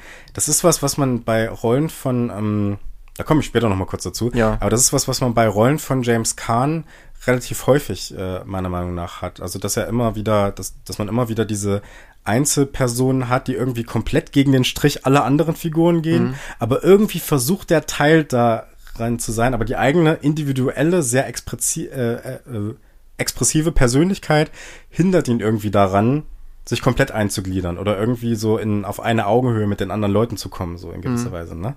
Mhm. Irgendwie. Das wäre, glaube ich, was. Also, dass es versucht, dem würde ich zustimmen. Aber ja. ich glaube, es gelingt Ähm, ich würde diesen Gedanken mal ausweiten wollen. Ähm, oh Gott. Würdest du mir zustimmen, wenn ich sage, dass ähm, dieses gescha dieser geschaffene Habitus Frank hm. als Allegorie für ein Männerbild dieser Jahre dazu verdammt ist, ein Einzelgänger zu sein? Oder ist es wirklich nur, oder kann man es wirklich nur bei der individuellen Person, bei dem individuellen Charakter des Films Frank belassen? Ich habe mir Gedanken gemacht über die, die Männerrolle, das Bild ja. eines Mannes, was versucht wird hier zu etablieren. Mhm. Ähm, und habe mir die Frage gestellt, ob man mit diesen Charakterzügen vielleicht auch in der Realität muss sich jetzt natürlich nicht immer um Kriminalität handeln und muss sich nicht um Raubüberfälle und einen jahrzehntelangen Knastaufenthalt äh, handeln. Hm. Aber dennoch wird doch hier das Bild eines Mannes verkörpert, bei dem ich mich frage, ist man als dieser Charakter nicht zwangsläufig eine Art äh, einsamer Wolf? Hm. Ja, äh, gute Frage. Also ich würde das äh, ich, ja, ich, ich glaube, man muss das ein bisschen differenziert beantworten, dahingehend, mhm. dass äh, äh, diese Figur ja mehr oder weniger, äh, das, äh, das lässt ja der Film durchaus zu, diese Lesart im Gefängnis geschaffen wurde, dieses total maskuline, ne, mhm. und äh, erstmal alles so ein bisschen ablehnende und skeptische und so weiter und so fort, ne, dieses, dieses Macho-mäßige und so. Und ich würde sagen, dass diese Figur, wenn wir zumindest so in die Filmgeschichte reinschauen, in einem anderen Kontext, wenn er in einem Kriminalitätskontext bleiben würde mhm. und da zum Beispiel irgendwie so, ähm, äh, sein Leben daraus bestehen würde, mit Prostituierten zu schlafen und irgendwie einfach nur seine Gangsteraufträge zu erfüllen. Die Gangsteraufträge, das klingt voll alt. Aber so diese Aufträge einfach zu erfüllen. Und wenn er zufrieden wäre mit diesem Leben, ich glaube, dann würde das funktionieren. Ich glaube aber, dass diese Persönlichkeitsstrukturen, die James Kahn, die Frank hier ausmachen, mhm. ähm, dass die eben nicht passen zu dieser bürgerlichen Vorstellung, die er anstrebt. Ja. Und ich glaube, deswegen funktioniert das nicht. Mhm. Und deswegen äh, eckt er auch so an und fremdet vielleicht auch so ein bisschen mit diesen ähm, mit diesem, äh, mit, mit diesem äh, Leben als bürgerlicher Ehemann, ne? Und äh, mit diesem Bild, wie man sich sozusagen äh, verhält, wenn man sich in diesen bürgerlichen Kontexten in der Öffentlichkeit, auch mit, äh, im Gespräch mit gewissen Behörden und so weiter und so fort, mhm. wie man sich da mit Leuten, wie man sich da verhält, so, ne? ja. ne? dass man eben so eine gewisse Zurückhaltung und so eine gewisse Affektkontrolle irgendwie an den Tag legt. Mhm. Ne? Das ist, glaube ich, so ein bisschen das, was da äh, ihn verhindert. Also mhm im Kontext dessen, wo er hin will, funktioniert es nicht, würde ich sagen. Hm. Hm. Okay. Ähm, ich steige nochmal darauf ein. Ich hatte schon vor wenigen Minuten mal anklingen lassen, dass es in dem Film für mich persönlich äh, eine Art Dilemma gibt bezüglich des Männerbildes, das ja aufgebaut wird. Mhm. Ähm, wenn man das denn, sage ich mal, aus dem Film heraus transponieren möchte, um, sage ich mal, in der Figur Frank ein eine, ja, eine Allegorie, eine Metapher zu sehen, ähm, oder ja, sage ich mal eben, wie ich schon sagte, ein, ein, ein dezidiertes Männerbild ähm, zu erschaffen. Ja. Denn ähm, Frank ist zum einen ein Mann, der hier, sage ich mal, ein ja, untrüglicher, wirklich maskuliner Kerl ist. Ja. Äh, er ist furchtlos, er ist in einer gewissen Art und Weise ähm, emotional isoliert, ist da vielleicht auch ein bisschen vereinsamt, ähm, ist sehr wachsam, hat ein sehr großes Ego und ist darauf bedacht, dass er lieber der Böse ist als der Dumme. Mhm. Das ist, glaube ich, äh, eine Einstellung, die, die sich auch noch heute ähm, vorzieht. Man möchte lieber etwas Böses machen, als der Dumme zu bleiben, um mhm. sich sage ich mal, mhm. zu rächen, um sich zu rechtfertigen und um sich, sage ich mal, wieder über jemand anderen ähm, zu erheben. Und dem gegenüber steht halt wiederum der Mann, ähm, ja, als Mensch, als Individuum, als Wesen, als menschliches Wesen mit Gefühlen, mit äh, Bedürfnissen, mit ähm, ja, menschlichen Beziehungen, mit Problemen, mit weltlichen Problemen und so weiter und so fort. Und das Ganze versucht, Michael Mann, lege ich ihm jetzt einfach mal in den Mund, in der Figur Frank so ein bisschen ähm, zu arrangieren, mhm. dass diese Person in dieser kriminellen Hochburg Chicago einfach mal ähm, ins Wasser geworfen wird, dort unter die Räder kommt, Ähm, ja, um dann letztendlich als tragischer Held zu enden. Und für mich ist er da so ein bisschen eine Mischung aus John Wayne, zu mhm. diesem, so dieser wirklich äh, hühnhafte, heldenhafte Mann und äh, aber dann eben auch wieder so Travis Bickle, aber nicht ganz so mhm. äh, mhm. verstörend und mhm. nicht ganz so ähm, destruktiv. Mhm. Ähm, und da liegt, denke ich mal, ein allgemeineres ähm, Bild eines Mannes im Film, das man durchaus mit der Lesart, die ich versucht habe, gerade mal zu schildern, ähm, lesbar ist. Hm. Kannst du damit was anfangen? Ja. Okay. Ich würde sogar sagen, dass diese Art und Weise der Darstellung auch äh, gerade, also das, das, was du gesagt hast, ich mache lieber was Böses und dann, äh, oder was Böses ist vielleicht ein bisschen zu moralisch, aber so, äh, dass man sagt, äh, ich mache lieber was, was vielleicht gesellschaftlich nicht so anerkannt ist, mhm. bevor ich irgendwie eine dumme Handlung Richtig, begehe. Ja.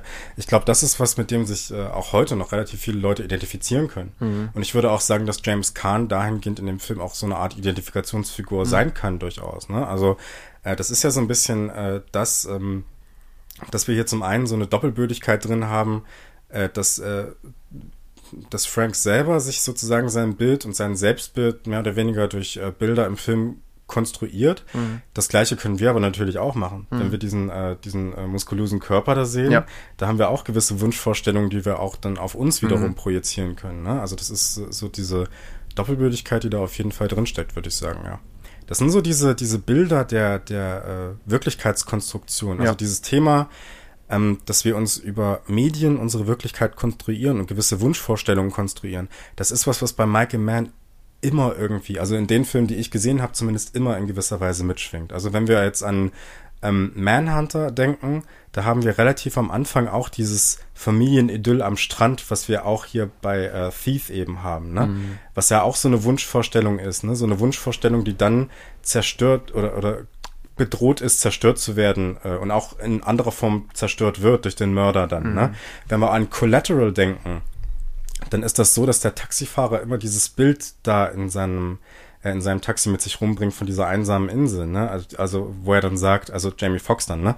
Ja. Äh, wenn er dann sagt, äh, in seinen Pausen zieht er sich immer so auf seine einsame Insel zurück und das ist dann ein Foto von so einer Karibikinsel dann einfach, ne? Mhm. Äh, und das ist, glaube ich, was, was äh, ich habe ich habe es jetzt bei bei Heat und bei also Heat habe ich leider auch noch nicht gesehen, aber ich habe es jetzt bei Miami Vice gar nicht mehr so im Hinterkopf, wie das da war. Mhm. Ähm, müsste man noch mal gucken. Aber würde mich wundern, wenn sich das nicht in irgendeiner Form wiederfindet da. Mhm. Ja. ja. Also das äh, auf jeden Fall, ja. Das, ja. Äh, ich kann okay. dem zustimmen, ja. Äh, die Aussagen von mir basieren jetzt natürlich nur auf der Basis ähm, des Films Thief. Ich kenne jetzt nicht das gesamte Övre äh, Michael Manns, bei weitem nicht. Ja. Ähm, die Filme, die du gerade genannt hast, über die wir auch am Anfang des Podcasts gesprochen haben, äh, sind mir zuweilen nicht bekannt. Ähm, ich habe ja. jetzt kürzlich erst Manhunter gesehen. Da hast du gerade schon erwähnt, dass es ähnlich ist. Dem würde ich auch absolut zustimmen. Ähm, aber natürlich, wie das Ganze jetzt zum Beispiel in Heat ist, als Film Michael Manns, der immer wieder äh, unter den ersten zwei, drei äh, Filmen Michael Manns genannt wird, ist, ähm, können wir oder kann ich leider nicht sagen, um das jetzt zu bestätigen oder ähm, ja, sage ich mal, zu falsifizieren. Hm. Ähm, genau, aber fiel mir jetzt hier in dem Film dann doch relativ stark auf, dadurch, dass ich natürlich auch im Film eine tiefere Ebene hm. sehen wollte, zu, zumindest, äh, also vor allem in der Hauptfigur, die mir schon ihre Charakterzeichnung ähm, sehr gut gefällt, hm. muss man sagen. Also ja. wie die Entwicklung stattfindet, wie, sage ich mal, Dinge äh, Franks preisgegeben werden in Dialogen, durch Handlungen, durch äh, manchmal eben auch nur durch Aktion, äh, ohne irgendeine ähm, nähere Erklärung durch Worte, durch Text, ähm, kann man das Ganze dann doch ganz gut nachleben und nachvollziehbar machen und auch wenn Frank in manchen Situationen amoralisch handelt, mhm. ähm, sei es jetzt in der Behandlung zu Jesse oder als, als sage ich mal, Räuber, als Mörder, ähm, weiß der Film ein gut zu manipulieren, um trotzdem definitiv auf der Seite äh, Franks zu stehen. Ja. Ja. Er ist immer, ich meine, es liegt ja auch was Sympathisches da drin, äh, irgendwie eine Person zu sein oder ein Charakter zu sein, eine Figur sagt man eher dazu, eine Figur zu, zu sehen, die in einer gewissen Weise sich gegen bestimmte Erwartungen oder Mechanismen oder systemische Voraussetzungen oder sowas ähm, äh, sträubt, ne? Oder mhm. sich da, dagegen entwickelt, ne? Und das ist ja was, was man bei James Kahn in der gesamten Filmografie findet, was sich da durchsetzt, mhm. dass er immer so in gewisser Weise eine Figur ist, die heraussticht, mhm. äh, die aus der Masse irgendwie so heraussticht oder so gegen gewisse andere Figuren in Filmen handelt. Ne? Also wenn man da an äh, den Howard Hawks Film El Dorado aus dem Jahr 1900, oh, ich glaube 66 äh, denkt, äh, da spielt auch, das ist lustig, dass du es gerade gesagt hast, da spielt nämlich auch John Wayne mit. Ähm, und da ist es so, dass, ähm, äh, dass äh, Michael Mann würde ich jetzt schon sagen, dass James Kahn eben so einen sehr tollpatschigen Cowboy spielt, mhm. der aber auch schon so diese große Fresse irgendwie hat, ne? So dieses, okay. Äh, dieses so ein bisschen ja. dieses Großmaul ist, ne? Das ist schon ziemlich witzig. Äh, in anderer Weise und ganz, ganz klar sieht man das natürlich auch in The Godfather, in der er eben Sonny Corleone spielt, auch so ein, so ein richtiges Großmaul, ne, der Fall, auch in, ja. in den meisten Szenen gegen alle anderen Figuren geschrieben ist, ne, der sich auch komplett gegenläufig bewegt zu anderen Figuren. Also ähm, sehr symptomatisch dafür ist zum Beispiel im ersten Pate-Film so diese, dieses Gespräch, ähm, äh, wenn, äh, wenn, wenn Michael Corleone, also Al Pacino, äh, die, äh, die Herausforderung bekommt, dass er sich doch mit dem äh, mit dem, dem Türken, heißt er in dem Film, treffen soll, ne? weil es ja dann um die Verhandlungen geht, äh, wie wird das sozusagen, wie wird das Gebiet aufgeteilt und wie machen wir das jetzt, jetzt wo der Don tot ist, so, mm. er ist ja nicht tot, ne? das wissen die ja noch nicht. Nee, Quatsch, zu dem Zeitpunkt wissen die auch schon, dass er, dass er im Krankenhaus liegt. Aber egal. Äh, und da ist es ja auch so, dass es dieses Streitgespräch gibt und äh, Sonny dann so aufbrausend mhm. aufsteht und so, ja, kleiner Junge, das kann doch nicht sein, dass du das, ne, also das, äh, die verarschen dich doch nur und so, ne? Ähm, und dann erst überzeugt werden muss und äh, dann natürlich auch immer sehr gewalttätig vorgeht und so, ne? Und auch äh, in einer sehr sanfteren und positiver besetzten Rolle in äh, Rollerball aus dem Jahr 1987, wo es ja, was ja so ein bisschen auch so diesen, ist jetzt lustig, dass ich sage, so ein bisschen davon beeinflusst, aber die kam ja im selben Jahr raus, was so ein bisschen Running Man-mäßig ist, mhm. also dass es so einen Contest gibt, äh, der von sehr vielen Leuten per TV-Übertragung äh, geschaut wird und äh, wo es eben auch Tote geben kann und wo sich dann eben am Ende kleiner Spoiler jetzt, ähm, äh, James Kahn dann dagegen entscheidet, äh, einen entscheidenden Mord zu begehen und sich sozusagen gegen den Willen der Zuschauer stellt. Ja. Okay. Das ist, äh, also das, das ist so, das, das ist so eine Art und Weise von Systemkritik oder von sich gegen ein System stellen, was sich mhm. durch die gesamte Filmografie von James Kahn zieht. Ja. Genau. Okay. Ich kenne Rollerball leider nicht. Klang jetzt so ein bisschen wie Hunger Games. Das, äh ja, es, ist äh, also ich, äh, ja, also Rollerball und äh, auch Running Man ja. sind die cooleren Hunger Games, kann man okay. sagen. Ja. Alles klar. Ähm, mhm. Wenn ich hier so meine Notizen schaue, hm. muss ich sagen, dass es bei mir langsam dünn wird. Wie sieht denn das bei dir aus? Ich bin auch äh, im Großen und Ganzen durch, ja. Ich wollte jetzt unbedingt noch das mit dem äh, weil ich eben auch äh, eben noch diesen Punkt hatte mit, eigentlich ziehen sich diese Werbebilder durch Michael Manns Filme durch, aber ob es ja. Werbebilder sind, das ist jetzt in unserer Diskussion nicht ganz rausgekommen oder eindeutig geklärt worden. Bin mir nicht sicher. Also ja, die Ästhetik, die Werbeästhetik wird auf jeden Fall genutzt und Michael Mann weiß sie natürlich zu verwenden. Hm. Ah, aber mir fällt es schwer, diesen tollen Film, der mich dann doch emotional berührt hat, weil ich, äh, ich finde ihn wirklich super, hm. ähm, irgendeine Form von Konsumkritik oder allgemein das Motiv von Konsum, von Werbung zu implizieren, dadurch, dass ich finde, ähm, Konsum, Werbung etc. sind jetzt Motive, die ich im Film eher unattraktiv, eher unsexy finde. Also mhm. sobald das Ganze so einen wirtschaftskritischen Touch bekommt, äh, politisch wird oder zu wirtschaftlich, äh, finde ich es dann nicht mehr so schön. Ich bleib gern mhm. bei Menschen, ich bleib gern bei Emotionen, ich bleib mhm. gern ähm, bei Personen und äh, bei inneren Konflikten. Und wenn ich da bleibe, dann finde ich den Film ganz hervorragend. Ich werde das aber nochmal überprüfen. Mhm. Alles klar. ich gucke mir den Film auf jeden Fall nochmal an, auch wenn ich ihn jetzt in relativ kurzer Zeit zweimal gesehen habe. Ja. Aber ich kann schon mal sagen, ein Film, den man durchaus und gern öfter sehen kann. Ja, können wir empfehlen auf jeden Fall, ne? Ja, gibt's auch ganz aktuell äh, von einer, äh, also von PDAX, von PDAX äh, vom Label PDAX in einer relativ aktuellen Blu-ray-Version. Wir wurden aber auf Instagram, hast du es mitbekommen, wir wurden von, äh, viele Grüße, falls Sie das hören, von Professor Dr. Markus Stiegelegger darauf hingewiesen, äh, dass es ja eine viel, viel bessere Version gibt, so. die man sich äh, am ehesten holen sollte. Also das ist eine Filmversion der, äh, eine Blu-ray-Version der OFDB und Ach, die, und die okay. soll wohl, was äh, Bonusmaterial angeht, vor allem noch wesentlich, wesentlich besser Ja. sein als die PDAX-Version, die dahingehend eigentlich nicht wirklich was bietet. Das kann man Mhm. schon sagen. Bietet Also- den Director's Cut und die Kinofassung mehr nicht. Genau. Also wenn, dann äh, sollte man vermutlich, wenn man sich das Ding kauft, das empfehlen wir jetzt einfach mal so Mhm. blind, weil wir seinem Urteil vertrauen, sollte man äh, auf diese Version vielleicht eher zugreifen, äh, sollte man bei dieser Version eher zugreifen, die unter dem Titel Violent Streets erscheint, allerdings. Also da Okay. müsste nach Violent Streets kommen. Ja, ich glaube, ich weiß, um welche Edition es sich da handelt. Ich glaube, das ist auch eine Five-Disc Edition, äh, relativ üppiges Bonusmaterial, natürlich. Ähm, mit Audiokommentaren, mit Booklet, mit Postern und so weiter und so fort. Äh, wie gesagt, fünf äh, Discs stark. Ähm, die gibt's aber, glaube ich, gar nicht mehr. Aus erster Hand. Ich glaube, da muss man dann wirklich ähm, Secondhand kaufen auf den äh, üblichen Plattformen, die es da so gibt.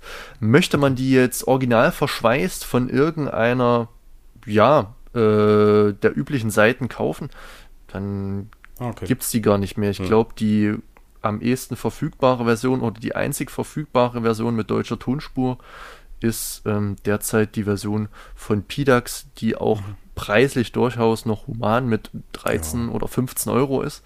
Ähm, möchte man jetzt die OFDB-Version kaufen, wird's, glaube ich, über Secondhand gleich mal um ein Vielfaches teurer, Ja. was natürlich nicht heißen soll, dass sich das nicht lohnt. Ja. Ähm, ich glaube auch 30, 40, 50 Euro kann man durchaus mal ausgeben, dann aber die Empfehlung, man sollte den Film dann vorher schon mal gesehen haben, ob das wirklich was für einen ist und ob man sich denn da, sage ich mal, dieses mehrstündige Bonusmaterial ähm, ja ansehen möchte. Aber vielleicht kommt man ja auch dadurch erst äh, dahin Könnte und sein. merkt, und merkt Könnte dass es das sein. einen ist. Ne? Das weiß man immer nicht. Also wie auch immer, äh, das sind die beiden Versionen, die ihr, Ja, okay. glaube ich, kaufen könnt. Ich weiß nicht, ob es noch mehr gibt, aber das sind so die, die wir jetzt so kennen. Erstmal. Mhm. Es gibt noch eine von Arrow, aber halt ohne deutsche Tonspur. Ah, okay, ja gut. Ja gut, äh, andere, ja, klar. Andere Länder. Ja. Klar, dass Arrow sowas auch rausbringt, ja. Gut, dann haben wir es, glaube ich, damit, oder? Also ich wäre auch happy. Sehr gern, ja. Dann äh, war wieder ein sehr, ich denke mal, ausführlicher Podcast. Ging nicht so lange wie äh, Lou Commentary. Der Das ging stimmt. ja über zwei Stunden. Obwohl wir auch 1,40 haben jetzt hier auf der Uhr. Ja, ne? also 100 Minuten sind es jetzt trotzdem geworden. Ich bin mit meinen ganzen Notizen eigentlich soweit auch am Ende und habe auch ein gutes Gefühl, dass wir jetzt die 100 Minuten auch, denke ich mal, ganz sinnvoll ausgefüllt haben. Mit allem, was uns zu dem Film so einfällt. Mhm. Alles klar. Dann bleibt nur noch die Frage zu klären, was bekomme ich denn beim nächsten Mal?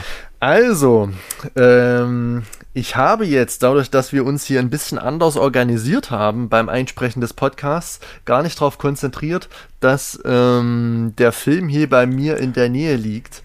Ja. Deswegen äh, werde ich dir jetzt das Ganze mündlich sagen. Ist es okay, wenn Kannst ich du es dir mündlich sage? Ja. Okay. Schau mir gleich an, was da für mich bereit liegt hier fürs nächste Mal. Okay, also äh, in der nächsten Folge ähm, von Lukas werden wir uns in ganz andere Gefilde begeben. Äh, Italienischer Horror. richtig. Echt? Ja, Oh, wow. ein Film, der Boah, bist du mir, leicht zu durchschauen. Das ist ja krass, ey. ein Wahnsinn. Film, den ich sehr, sehr lieb gewonnen habe und wir Okay. werden es leider, es tut mir wirklich im Herzen weh, nicht mehr vor, ich wahrscheinlich nicht mehr vor Halloween schaffen, die äh, Folge hochzuladen. Sonst wäre das Ganze natürlich ultra passend. Ja. Ähm, aber ich denke mal, wir werden trotzdem ein paar Wochen Zeit brauchen. Sonst müssen wir auch, müssten wir uns auch, den Witz muss ich jetzt noch bringen, denke ich mal, umbenennen in Lou Fast. Und Lou Fast sind wir jetzt nun wirklich nicht. Ja. Ähm, aber es handelt sich um einen Film von Alexandre Aja aus dem, äh, ja, äh, sehr schönen, ja, aus der sehr schönen Zeit des New French Extremism, nämlich, ähm, ja, Alter, Tension oder auch High Tension. Ah, geil! Echt, ja? Oh, schön. Geil. Den kenne ich schon. Aber ich freue, also wir haben ja zusammen mal hier Ja. geschaut, ne? Alter, da freue ich mich drauf. Ja, ich habe Ah, sehr ey. große Lust, mal das Ding wieder zu besprechen. Habe äh, den schon ja, unzählige Male gesehen, gefällt mir sehr, sehr gut. Und ich denke mal, jetzt ist es auch mal in der Zeit, äh, einen Film zu besprechen, den zumindest ich schon unzählige Male gesehen Ja. habe. Ich habe dich jetzt, ja, sorry, ich habe dich jetzt äh, da mittendrin in meiner Euphorie unterbrochen. Also High Tension, ne? Richtig, genau. Ich habe äh, den spanischen Titel genannt, weil auf der Blu-ray-Edition, die du bekommen wirst, ist die spanische Edition, steht Okay. Alta Tens Tensione. Ich weiß es nicht, kann kein Mhm. Spanisch. Hm, hm. Äh, aber High Tension, genau. Geil, ey. Das ist Ähm. nice. Da freue ich mich drauf. Habe ich direkt jetzt schon so viele Gedanken zu. Genau, Freut mich. Freut mich den kennen wir ja schon beide. Ja. Äh, insofern wird es, denke ich mal, auch wieder sehr ergiebig. Diesmal mit einem wirklich relativ extremen Horrorfilm. Mhm. Ähm, wer den schon kennt oder wer weiß, wo er den ganzen äh, Film mal sehen kann, mal herbekommt, sich mal ausleihen kann, etc., der kann das Ganze ja schon mal machen, um dann, äh, sage ich mal, unserem Podcast aufmerksam zuzuhören. Ich freue mich auf jeden Fall auf die nächste Folge. Schaut aber Ähm, vorher bei Schnittberichte rein. Weil das, Richtig, äh, das ja. Ding ist in Deutschland, glaube ich, gibt es das nicht ungeschnitten, oder? Sehr schwierig. Ich glaube, es gab mal ein Mediabook, das war ratzfatz weg, äh, wurde einmal aufgelegt. Hm. Ansonsten müsste man, glaube ich, bei YouTube mal gucken oder ja. ähm, im Ausland. Da gibt es auf jeden Fall noch so ein paar Hm. Editionen, die, ich glaube, auch von XT Video, die noch verfügbar Ach, sind. die haben eine, ja? ja, ich glaube schon. Ja. Ah, okay, muss ich mal gucken. Ich weiß jetzt nicht als DVD oder als Blu-ray, vielleicht auch beides. Ja. Ähm, aber wenn man will, dann findet man diesen wirklich hervorragenden Film. Da muss ich mal gucken. Bei den guten Freunden aus Österreich. Mhm, Mal gucken. richtig. Ja, war klar, dass die sowas auflegen auch. Aber das, da freue ich mich richtig drauf. Es war Zeit, es war wirklich mal an der Zeit, dass wir über äh, New French Extremism reden. Da freue ich mich drauf. Mach mal. Sehr schön. Dann sehen wir uns zur nächsten Folge, wenn es um Alexandre Ajas High Tension geht. Genau. Äh, bis dahin habt eine schöne Zeit. Ähm, äh, guckt viele Filme. Wir wünschen euch ein schönes Halloween-Fest äh, dann. Ne? Wir werden auch äh, das irgendwie in einer gewissen Weise feiern, Ja. wahrscheinlich im privaten Bereich. Ähm, ja, macht's gut. Ciao, auf bald. Tschüss. Happy Halloween, macht's gut.